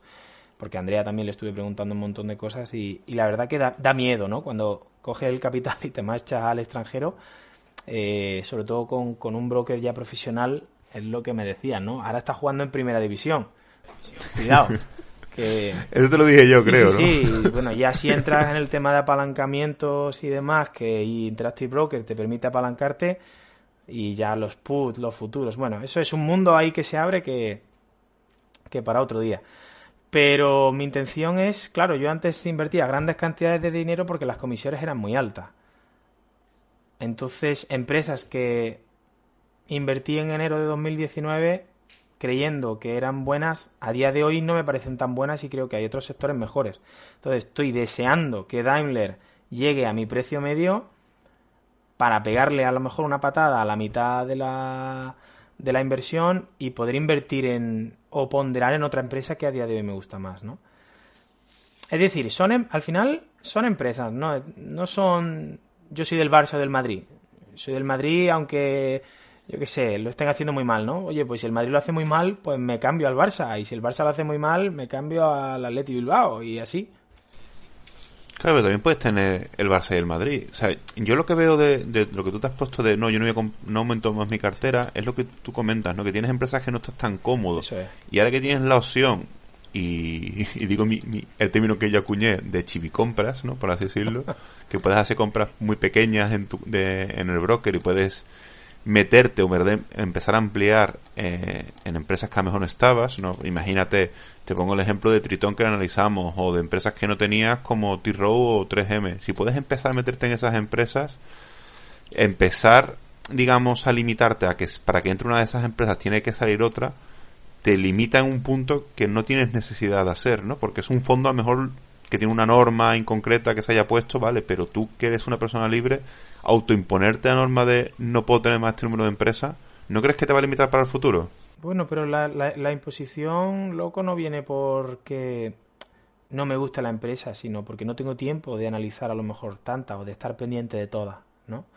Entonces, si con 40 ahora mismo me siento cómodo, de esas 40 a lo mejor puedo tener 6 empresas, 6 o más, siete empresas que, que, bueno, que a lo mejor saco de cartera y puedo meter otras, ¿no? Pues hasta que no tenga 40 que diga, hostia, es que están 40 son oro, ¿no? pues entonces sí, a lo mejor me planteo, venga, pues me voy a 50. Pero es que a día de hoy... Bueno, yo... Dime, dime. Perdón, sí, ya termina. Gorka, no, no. Mira, yo preguntándote, pues en esto hablabas de Daimler, de BMW, entonces yo te quería preguntar, pues, eh, ¿qué ves en estas marcas de coche? Eh, preguntarte por Tesla y cómo verías el futuro del coche de combustión interna, coche eléctrico, coche de hidrógeno. No sé si no se está asomando una tormenta perfecta en este sector, como puede suceder en la banca, y puede que en breve veamos eh, cosas eh, complicadas por, estas, por estos derroteros. Mira, yo el tema de los coches, el otro día veía un... No sé si lo subió, no, recuerdo quién lo subió. Em, veía un análisis de las ganancias y la valoración de las cotizaciones actuales. Las empresas automovilísticas que más dinero ganan son BMW y Daimler. Y quizá creo que la que menos era Tesla. Y si miras la cotización te pegas un tiro. Yo creo que Tesla, el, inicio de Tesla nació siendo una eléctrica. De hecho, todas sus fábricas son también generadoras de electricidad, ¿no? Em, entonces, lo que la gente está pagando por Tesla no es solo el coche eléctrico o el coche autónomo, ¿no? Sino un poco también eh, la robótica. Eh, ahí tienes a Elon Musk, que el tío es un genio y que la gente le gusta mucho y que es capaz de inventar casi cualquier cosa, ¿no? Es un tío que viene de, de crear PayPal, en fin. Se paga, yo creo que la gente está pagando un poco eso, ¿no? Pero, hostia, es que Daimler y BMW lo están haciendo muy bien también. Es decir, tienen coches eléctricos muy buenos, están invirtiendo en I+D con el tema de coches autónomos a mi Seat León, tío, yo tengo un Seat León, mi Seat León, si le suelto el volante, no se sale de la carretera ya. Y no es un coche autónomo, ¿no? Al final el coche autónomo y, el Tesla eléctrico lo van a replicar otras marcas de, coches. Y creo que la Daimler y BMW tirarán para arriba en el futuro. Al fin y al cabo son empresas cíclicas y es un sector cíclico. El coche de combustión no va a desaparecer de aquí a me atrevería a decir 10-15 años. Eh, y bueno, ya luego si hablamos del petróleo, o sea, yo no veo un barco o un avión funcionando con electricidad todavía. Quizá en el futuro, ¿no? Entonces yo soy optimista tanto con el sector del petróleo como con la automovilística, ¿no? No van a dejar de, de existir. Quizá un amiguete mío dice todo el tema este del coche autónomo en las ciudades, ¿no? Que la gente deje de poseer coches. No lo sé. Y hablando del petróleo que has comentado, Rafa, te quería preguntar por una empresa que está en boca de todos porque no sabemos si va a recortar el dividendo o no, y que la llevas en cartera, que es ExxonMobil. ¿Qué opinión tienes de ella a día de hoy? A ExxonMobil, si, si yo creo que se equivoca. Es decir, yo no sé tú cómo valoras a los, a los Dividend King, ¿no? si le tienes tanto aprecio, pero si una empresa, para mí, ¿eh? Si una empresa se financia con deuda o tiene que pagar un dividendo con deuda solo por mantener el estatus de dividend king, hostia, creo que te, te equivocas, ¿no? Eh, muy bien, muy bien, muy bien, tienen que ver las cosas a futuro o mucho tienen que creer en su modelo de negocio como para ello. Y luego ExxonMobil sí que es cierto que dentro de las empresas petroleras también tiene una parte de gasista, transporte de, de gas también tiene una parte en Estados Unidos, eh, es la que menos se está diversificando en energías renovables, ¿no? Eh, tienes empresas como eh, BP o, Repsol incluso, ¿no? Que están apostando ya por la por, irse más a una empresa híbrida de utility, ¿no? Que, no una empresa tanto energética. Pero sí, yo creo que ExxonMobil ahora mismo, bueno, pues fue lo que fue y creo que se está infravalorando un poco. ¿Me da miedo? Sí, es un, es un riesgo que, que, corres al final, ¿no? Bueno, sí, al final las oportunidades de las grandes empresas, cuando te las dan en esos momentos de, de miedo, pánico, cuando crees que se va a ir todo al garete? De que, de, que nadie la quiere, ¿no? Eh, sí, nadie la quiere. Un poco lo que, lo que dice este Gregorio en su libro, ¿no? Eh, cuando nadie quiere la empresa, entonces cuando tú tienes que comprar. Pero claro, entraña cierto riesgo. Entonces, compra con cabeza también, no metas mucho capital eh, ve ponderando con el tiempo y ve ponderando un poco con, la fluctuación de la cotización, ¿no? Yo no compro cuando no, no compro cuando ha subido, he comprado cuando ha bajado y cuando me baja el precio medio mínimo 10-15%, ¿no? Si hablamos de empresa apestada, creo que es obligada la pregunta de Kraft Heinz. apestada. Pues sí, tío, no sé. Kraft Heinz tuvo ahí un problema, ¿no? Con el tema de la fusión y, Lo que pasa es que confío mucho en el producto que tiene. Y, tío, el ketchup es muy bueno y está muy diversificado eh, con, con, con, McDonald's, con Burger King, con, ¿qué te digo yo? Este, KHC, ¿no? Con KHC, con Kentucky Fried Chicken. sí, de los, sí, incluso en el Foster te ven el ketchup que hay, la salsa barbacoa de Heinz. Tío, vas a cualquier bar, digo aquí en Andalucía, y, y, y el ketchup es Heinz, tío. Entonces, ahí es más una, fue más una apuesta mía de valor, ¿no? Eh, ahora mismo la tengo en positivo, pero claro, yo no sé, la gente que compró muy arriba, pues no sé lo que opinará de la empresa. Yo creo que, que al final solucionarán los problemas. Hombre, la hayas comprado donde la hayas comprado, la impresión de la empresa debería ser la misma, digo yo, porque una cosa es el precio que paga y otra cosa es lo que tú consigues, ¿no? Lo que tú has conseguido es lo mismo. Sí, sí, de hecho es una de las empresas que tiene todas las papeletas de salir de cartera. Bueno, yo estoy contento con ella, ¿eh? Y yo no la tengo todavía en verde, me falta un poquito, pero con los dividendos que he cobrado diría que estoy plano. Todo depende también un poco de cómo tú gestiones un poco o entiendas lo que te da y lo que te quita la empresa. La empresa lo que va a hacer es ir a más, seguro. Eh, van a solucionar los problemas de la fusión, y a mí lo que me gustaría ver, quizá en los próximos resultados, la pandemia, pues le ha venido al pelo, porque al final la sección de, de quesos y de productos de estos de comida rápida, ¿no? Que tiene Kraft, pues le viene bien y deben de aumentar sus ventas. Si no lo hacen, pues ahí es cuando te puedes plantear vender, ¿no? Al final eh, la venta o la compra de una empresa debe de ser racional, no porque el mercado te lo diga o porque todo el mundo esté comprando ATT. Es que todo el mundo compra ATT, ¿no? Yo veía el otro día en Twitter. Bueno, realmente, está todo el mundo vendiéndola. Sí, sí, no, Por no, eso no para de bajar. Hostia, hay mucha gente que la está comprando. Este Capture la está comprando, tú la estás comprando. Sí, pero, pero nosotros somos un nicho muy pequeño, yo la estamos comprando. Tengo intención de comprar. Lo que pasa es que, bueno, el precio medio todavía no me ha llegado a lo que yo, al menos 10%, ¿no? Pero veo eso. Si ATT me presenta unos resultados excesivamente malos, a lo mejor empiezo a plantearme que me he equivocado. Pero si no, sigo confiando en ella. Pero es que unos resultados extremadamente malos en un periodo concreto no significan que sean malos siempre para el futuro. O sea, el tema es que mmm, tenemos que ver un poco el sector, la empresa que se dedica porque a lo mejor está pasando por un ciclo malo el sector, no la empresa. Otra cosa es que el sector esté bien y la empresa es la que esté mal. Claro, es decir, eh, lo bueno que tiene, mira, el otro día lo he hablado también con, con Julián, ¿no? Lo bueno que tiene ATT es que tiene una parte de Free Cash Flow que casi que es gratuito, que es la parte de la telefonía. Eso, telefonía e internet lo tiene asegurado, tío, es un, un Free Cash Flow casi asegurado. ¿Qué problema tiene T? Pues la parte de HBO que quizá no le está dando el rendimiento que le puede dar con el tema de la pandemia y toda la parte de películas de la Warner, ¿no? Que ahora mismo no sé si estarán grabando películas y si el modelo de cine actual que conocemos va a seguir existiendo. No lo sé. Y los parques de atracciones. Y los parques también. de atracciones que no son tanto. Disney, en cambio, es que creo que la voy a vender, tío, porque creo que Disney no vale al precio que cotiza actualmente. Porque Disney tiene parques cerrados y la parte de Disney Plus le va a estar perdiendo dinero durante cuánto, lo dijo la empresa, creo que eran cinco años, tío, de pérdidas, ¿no? Porque Claro, tú primero tienes que crear afinidad y luego ya pues empiezas como Netflix a subir dos euros la, la mensualidad. Mm, yo veo a Disney en peor posición, por ejemplo, que ATT. Yo Disney, el tema de los parques de atracciones cruceros, yo entiendo que en un par de años o, o, tres que ya se solucione todo el tema de la pandemia definitivo, pegará un subidón para sí, arriba. volverán a abrir, O sea, loco, pero a día de hoy Disney con los parques cerrados vale ¿cuánto está? 130, es que no lo sé.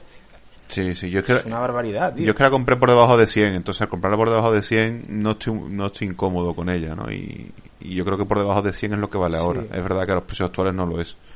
Pero bueno, eh, Disney va a estar siempre inflada. Claro, pero ahí entra la, la- la- la idiosincrasia de lo que es la... cómo entiende la gente la bolsa, ¿no?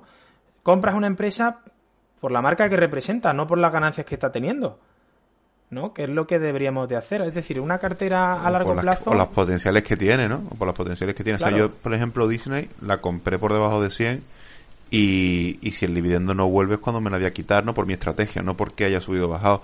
Respecto al tema de si va, va a estar muchos años, pues a lo mejor tienes razón, a lo mejor le puede pasar un poco como a ENA, ¿no? Que va a estar muchos años pasándolo mal. Lo que pasa es que Disney tiene unas marcas tan potentes tan potentes que a lo poco que sepan dirigirlas de otra manera pueden sobrevivir estos años bastante bien. Es que estamos hablando de toda la parte de LucasArts, de toda la parte de Star Wars, que son videojuegos, cómics, películas, libros, toda la parte de Marvel, que eso sigue siendo un potencial increíble. Y, digo más, eh, DC en AT&T y Marvel en Disney eh, están empezando a potenciar un sistema que en Estados Unidos creo que ya funciona, que alguien nos corrija, de algo parecido a lo que es Netflix o Disney Plus, pero de cómics. Tú pagas un dinero al mes y tienes cómics digitales, todos los que tiene Marvel y todos los que tiene DC. Y eso es un potencial increíble, yo lo pagaría. Claro, sí, yo, yo entiendo, loco, sí, sí, estamos de acuerdo. O sea, yo entiendo que, que las dos tienen mucho potencial. Pero ATT ahora mismo nadie la quiere y es cuando la gente debería de comprar y la gente quiere Disney cuando la gente no debería de querer Disney porque está muy cara. Ahí es a lo que voy, ¿no? Un poco. También es verdad que han ganado muchísimo dinero en los últimos años, ¿eh? Con los Vengadores y demás, y, y DC con la Liga de la Justicia se ha ido pegando ocho mm. casos todo el rato. Han, ¿eh? invertido muchísimo en Disney Plus, tío, en crearla y le van a perder dinero a Disney Plus, ya te digo. Si saben potenciarlo bien, yo creo que puede salir bien. Sobre todo cuando empiecen a meter las series de Marvel. Cuando metan la de la de WandaVision y metan la de los Ojos de Halcón y la de Soldado de Invierno y, y, y Halcón, pues... Sí, la, Reina sí, la de Bruja Escarlata de WandaVision. Esa, esas dos, esas series cuando... La de Loki, cuando metan, empiecen a meter series de Marvel, la gente se va a empezar a meter a saco. O sea, lo que pasa que ahora mismo Disney Plus, ¿qué te ofrece? Las películas de Disney de toda la vida y la única serie así nueva conocida es Mandalorian, que es un seriasa, por cierto. Es muy buena.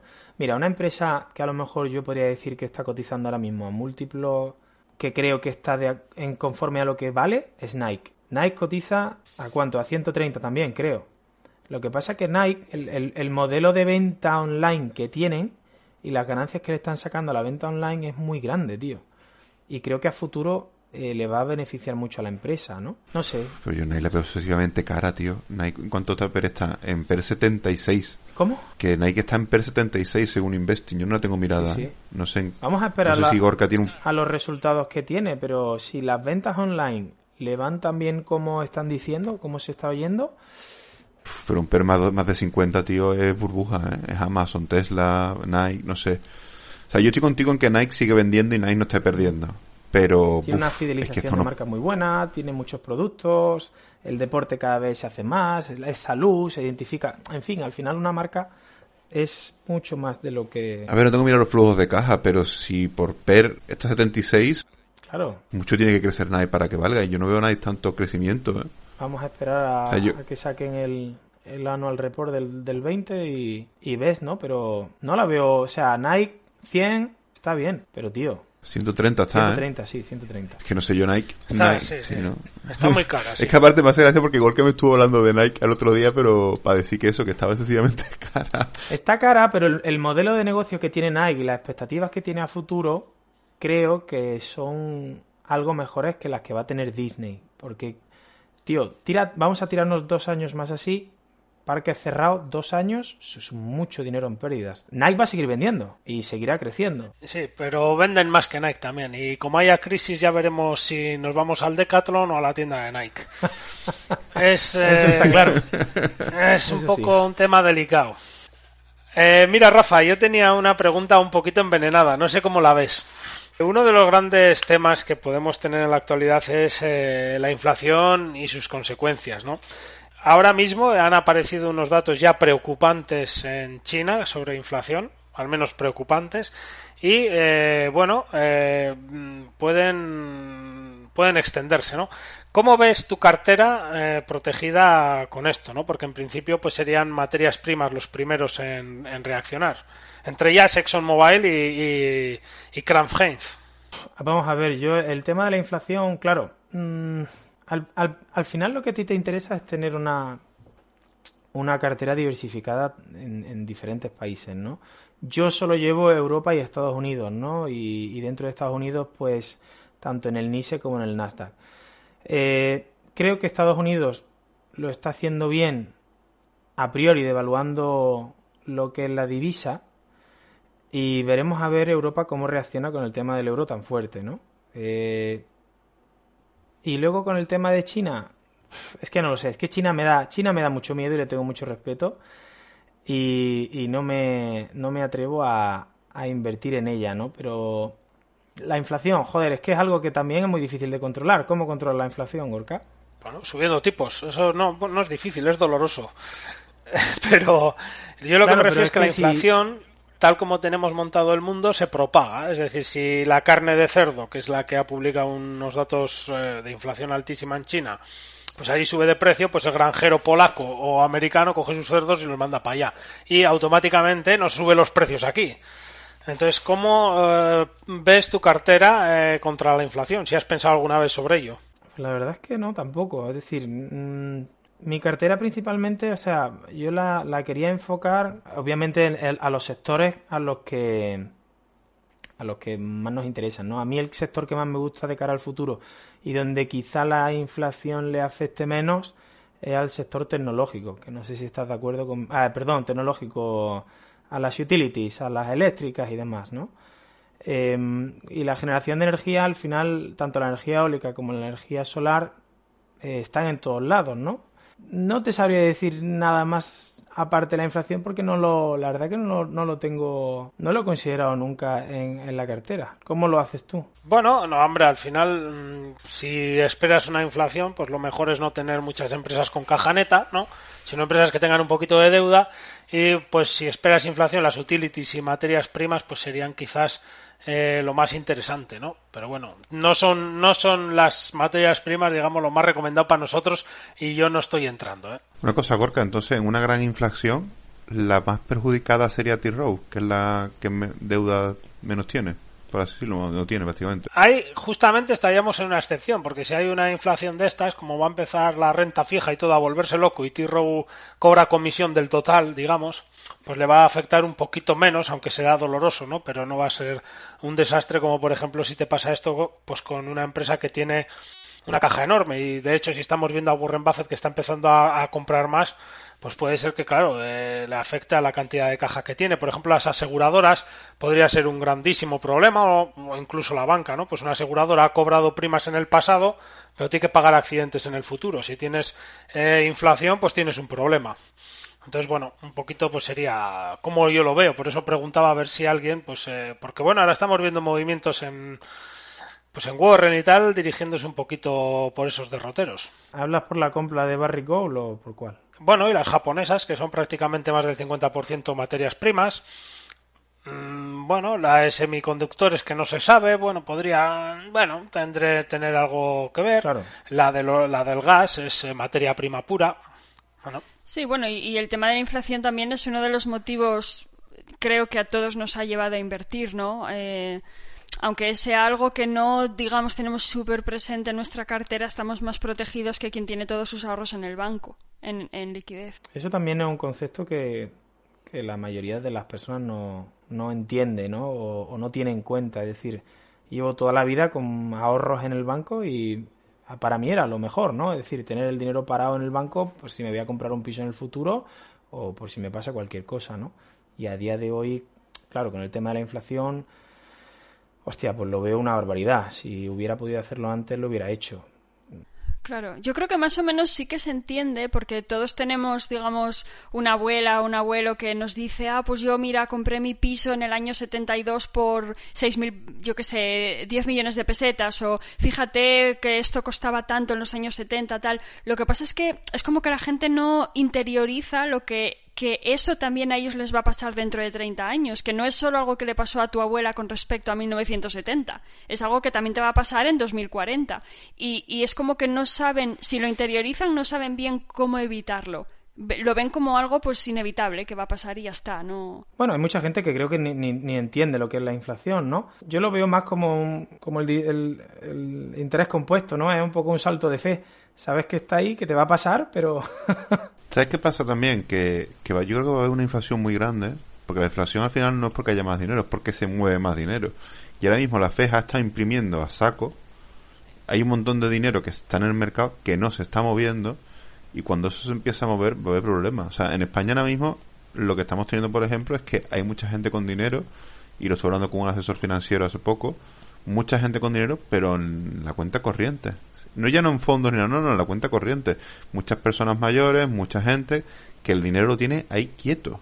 Y eso cuando se, esta crisis a, a minar un poco, empieza a moverse el dinero, ya no en Europa, sino con todo lo que ha imprimido la Fed, es que hay una inflación brutal. O sea, cuando salgamos de esta crisis, la inflación va a ser, mm, vamos, yo lo veo así, ¿eh? Yo creo que la inflación, mm, vamos a pasar la crisis un año o dos, y en dos o tres años va a haber una inflación, o antes, muy grande. Yo lo veo, yo en mi opinión. Yo quizás de, de la parte de la cartera y de análisis y demás, la inflación es lo que más eh, me cueste eh, controlar, por así decirlo, ¿no? Porque, bueno, pues nunca sabes cómo van a reaccionar los gobiernos centrales con todo esto y, el mercado chino, ¿no? Que es lo que dice un poco Gorka. A ver, al final es tener, es tener poca liquidez y, y que empresas que no les afecte tanto, ¿no? Como, como ha hecho Gorka, las bancas, las aseguradoras y, y cuanto más endeudadas mejor casi, o sea, porque al final tu deuda vale menos. ¿Y qué haces entonces? ¿Te quitas el colchón de seguridad? O no sé. Complicado, ¿eh? Claro, porque bueno, si te... Lo compras en oro. Sí, pero hostia, ¿y dónde tienes el oro? Bueno, lo puedes hacer a través de un ETF o, bueno, compras lingotitos. ah, pensaba que te refería a compra oro físico. sí, sí, claro. No sé, pero lo del tema del oro tampoco... Es que no lo controlo mucho, ¿no? El tema del oro y... Uf, no lo sé. Rafa, hablando de, gente que no invierte, ¿qué, ¿qué le dirías tú a alguien que quiera, que se lo esté planteando, pero que no, que le falta el último empujón, digamos? ¿Qué, les dirías? Creo que, que, tengan mucho cuidado y que se tomen el tiempo suficiente que necesiten. Y, y sobre todo que se sientan seguros a la hora de hacer algo, ¿no? Es decir, no empieces a invertir si no estás cómodo. Invierte en empresas que tú realmente conozcas y realmente tú veas por la calle en el día a día. Eh, no, no en que la gente no intente pegar el pelotazo, ¿no? Básicamente. Eso. Porque a día de hoy sigue, yo que miro mucho las cotizaciones, veo empresas que suben un 40, un 50 o que desde, la, desde marzo han subido un 300%, ¿no? Y dices, ostras, es que no la tenía analizada, podía haber metido el dinero aquí. Pero no es mi juego y yo no sé jugar a eso, ¿no? Entonces, que la intente, la gente no intente hacer algo que no controle y que no sepa, ¿no? Y que huya un poco de, del cuñado, entre paréntesis, que te dice que esto va a ser un pelotazo y que meta el dinero aquí porque se va a revalorizar X, ¿no? No sé, el dinero rápido nunca me ha gustado y nun- sí, es algo de desconfiar, ¿no? Y una cosilla, te quería preguntar eh, sobre BME y las OPAs. ¿Tú crees que hay que estar, hay, hay que vender sí o sí, hay que apurar hasta el final? ¿O tú, por ejemplo, no has, no has tenido ninguna OPA todavía? Yo estuve dentro de la OPA de BME, no recuerdo exactamente a qué precio compré. Compré antes de la OPA y luego va, cayó mucho la cotización y luego ya vino la OPA, ¿no? Creo que en un día se revalorizó un 35%. Pero ya lo tenía hablado y, ya iba a salir de la cartera BME, ¿no? Entonces ya la revalorización fue un poco como la, lo que necesitaba para salir de ella con ganancia. Em, yo saldría de la OPA porque no sabes el nuevo modelo de negocio hacia dónde puedes hacia dónde puede ir porque claro, no si no va a encajar conoces- con tu estrategia, ¿no? ¿El qué? Que si va a encajar con tu estrategia o Claro, no. no sabes la- si van a repartir dividendos, si no, quién se va a quedar de CEO, no lo sé. Entonces, y viéndola, hay muchas OPAs que salen bien, pero también hay muchas OPAs que, que pues, se comen la empresa y la, y la desguazan, ¿no? Mm. Y bueno, para ir cerrando ya el programa, eh, Rafa, te vamos a hacer la pregunta que le estamos haciendo a todos los entrevistados.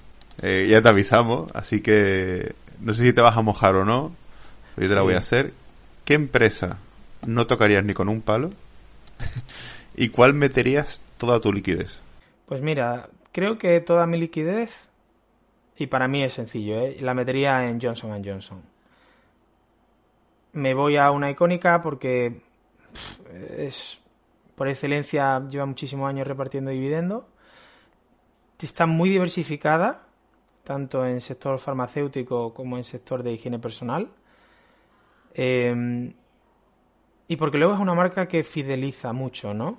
Y ahora con el niño lo estoy viendo en cantidad de productos y me, y me siento seguro en el mercado americano, ¿no? Creo que es una empresa, lo he dicho antes, que, capital, que son capitalistas por excelencia. Pues hace dos años lo pasó mal con lo del plomo, ¿no? Hace dos años fue, ¿no? Lo del plomo fue el año pasado. Sí, pero bueno, al final eso es el, el típico anuncio, ¿no? Denuncia que, que, que es externa a la empresa, es decir, no es que dentro de una empresa haya un problema, sino que a partir de un producto se ha generado un problema fuera, ¿no? Bueno, pues la empresa eh, paga la cuenta y, sigue andando, ¿no? Y al final el camino que está siguiendo Johnson Johnson eh, a mí me parece que es muy correcto, ¿no? Una empresa que también está enfocada al sector de la salud, que creo que de cara al futuro es lo que va a seguir eh, funcionando mejor, ¿no?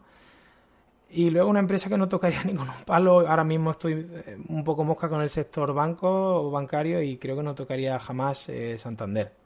No la tocaría, pero vamos, aunque baje a, a 0,5, jamás. Y encima una empresa que está muy politizada. Mm. O sea, si la tuvieras en cartera, ¿la venderías? Sí, sí, sí, sí. Con pérdidas, ¿no? Te la quitarías de encima corriendo. Otro banco español, no lo sé. Por ejemplo, BBVA. Pero Santander, que va, que va. Y la, la presidenta, que va.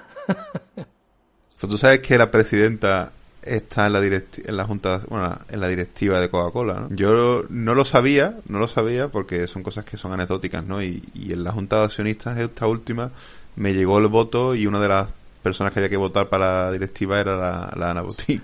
Ana Botín. Estaba allí sentada la Coca-Cola allí. No la veo, pero me imagino que sería para la sección de España, ¿no? Pues ni idea, ¿no? Era la directiva de Coca-Cola, a nivel, la directiva total. Vamos. O sea, consejo de administración, que es lo que se vota. Eso, eso, eso, eso. Pues Rafa, nos ha encantado tenerte. Ha sido un placer para nosotros que hayas compartido tu historia y, tu forma de ver la bolsa. Espero que te haya gustado la experiencia. Yo he disfrutado muchísimo. Eh, os agradezco a todos, desde Andrea, Barón, Gorka y al loco. Me hubiera encantado también hablar con Fer y con los chicos de Dividend Street y con Juanan. Y creo que hacéis un trabajo encomiable. Esto no está pagado. Esto es Muchas gracias. Muchas gracias. Lo que hacéis es porque os gusta y ojalá que os dure muchísimos años. Y creo que os está reportando muchos beneficios, quizás no económicos, pero sí a nivel emocional y apoyo. Y creo que esto os va a hacer mejores inversores en el futuro, a todos. Qué gran final. Gracias. Gracias, Rafa. Pues nada, señores. Un abrazo y recordamos que si alguien quiere colaborar con el programa, tenéis el enlace del Patreon abajo en la descripción. Y, y nada, un saludo. Que tengáis buenas inversiones. Hasta luego. Adiós. Hasta luego. Hasta luego. La canción del principio se llama Dead Birds y es del grupo The Way Down Wanderers.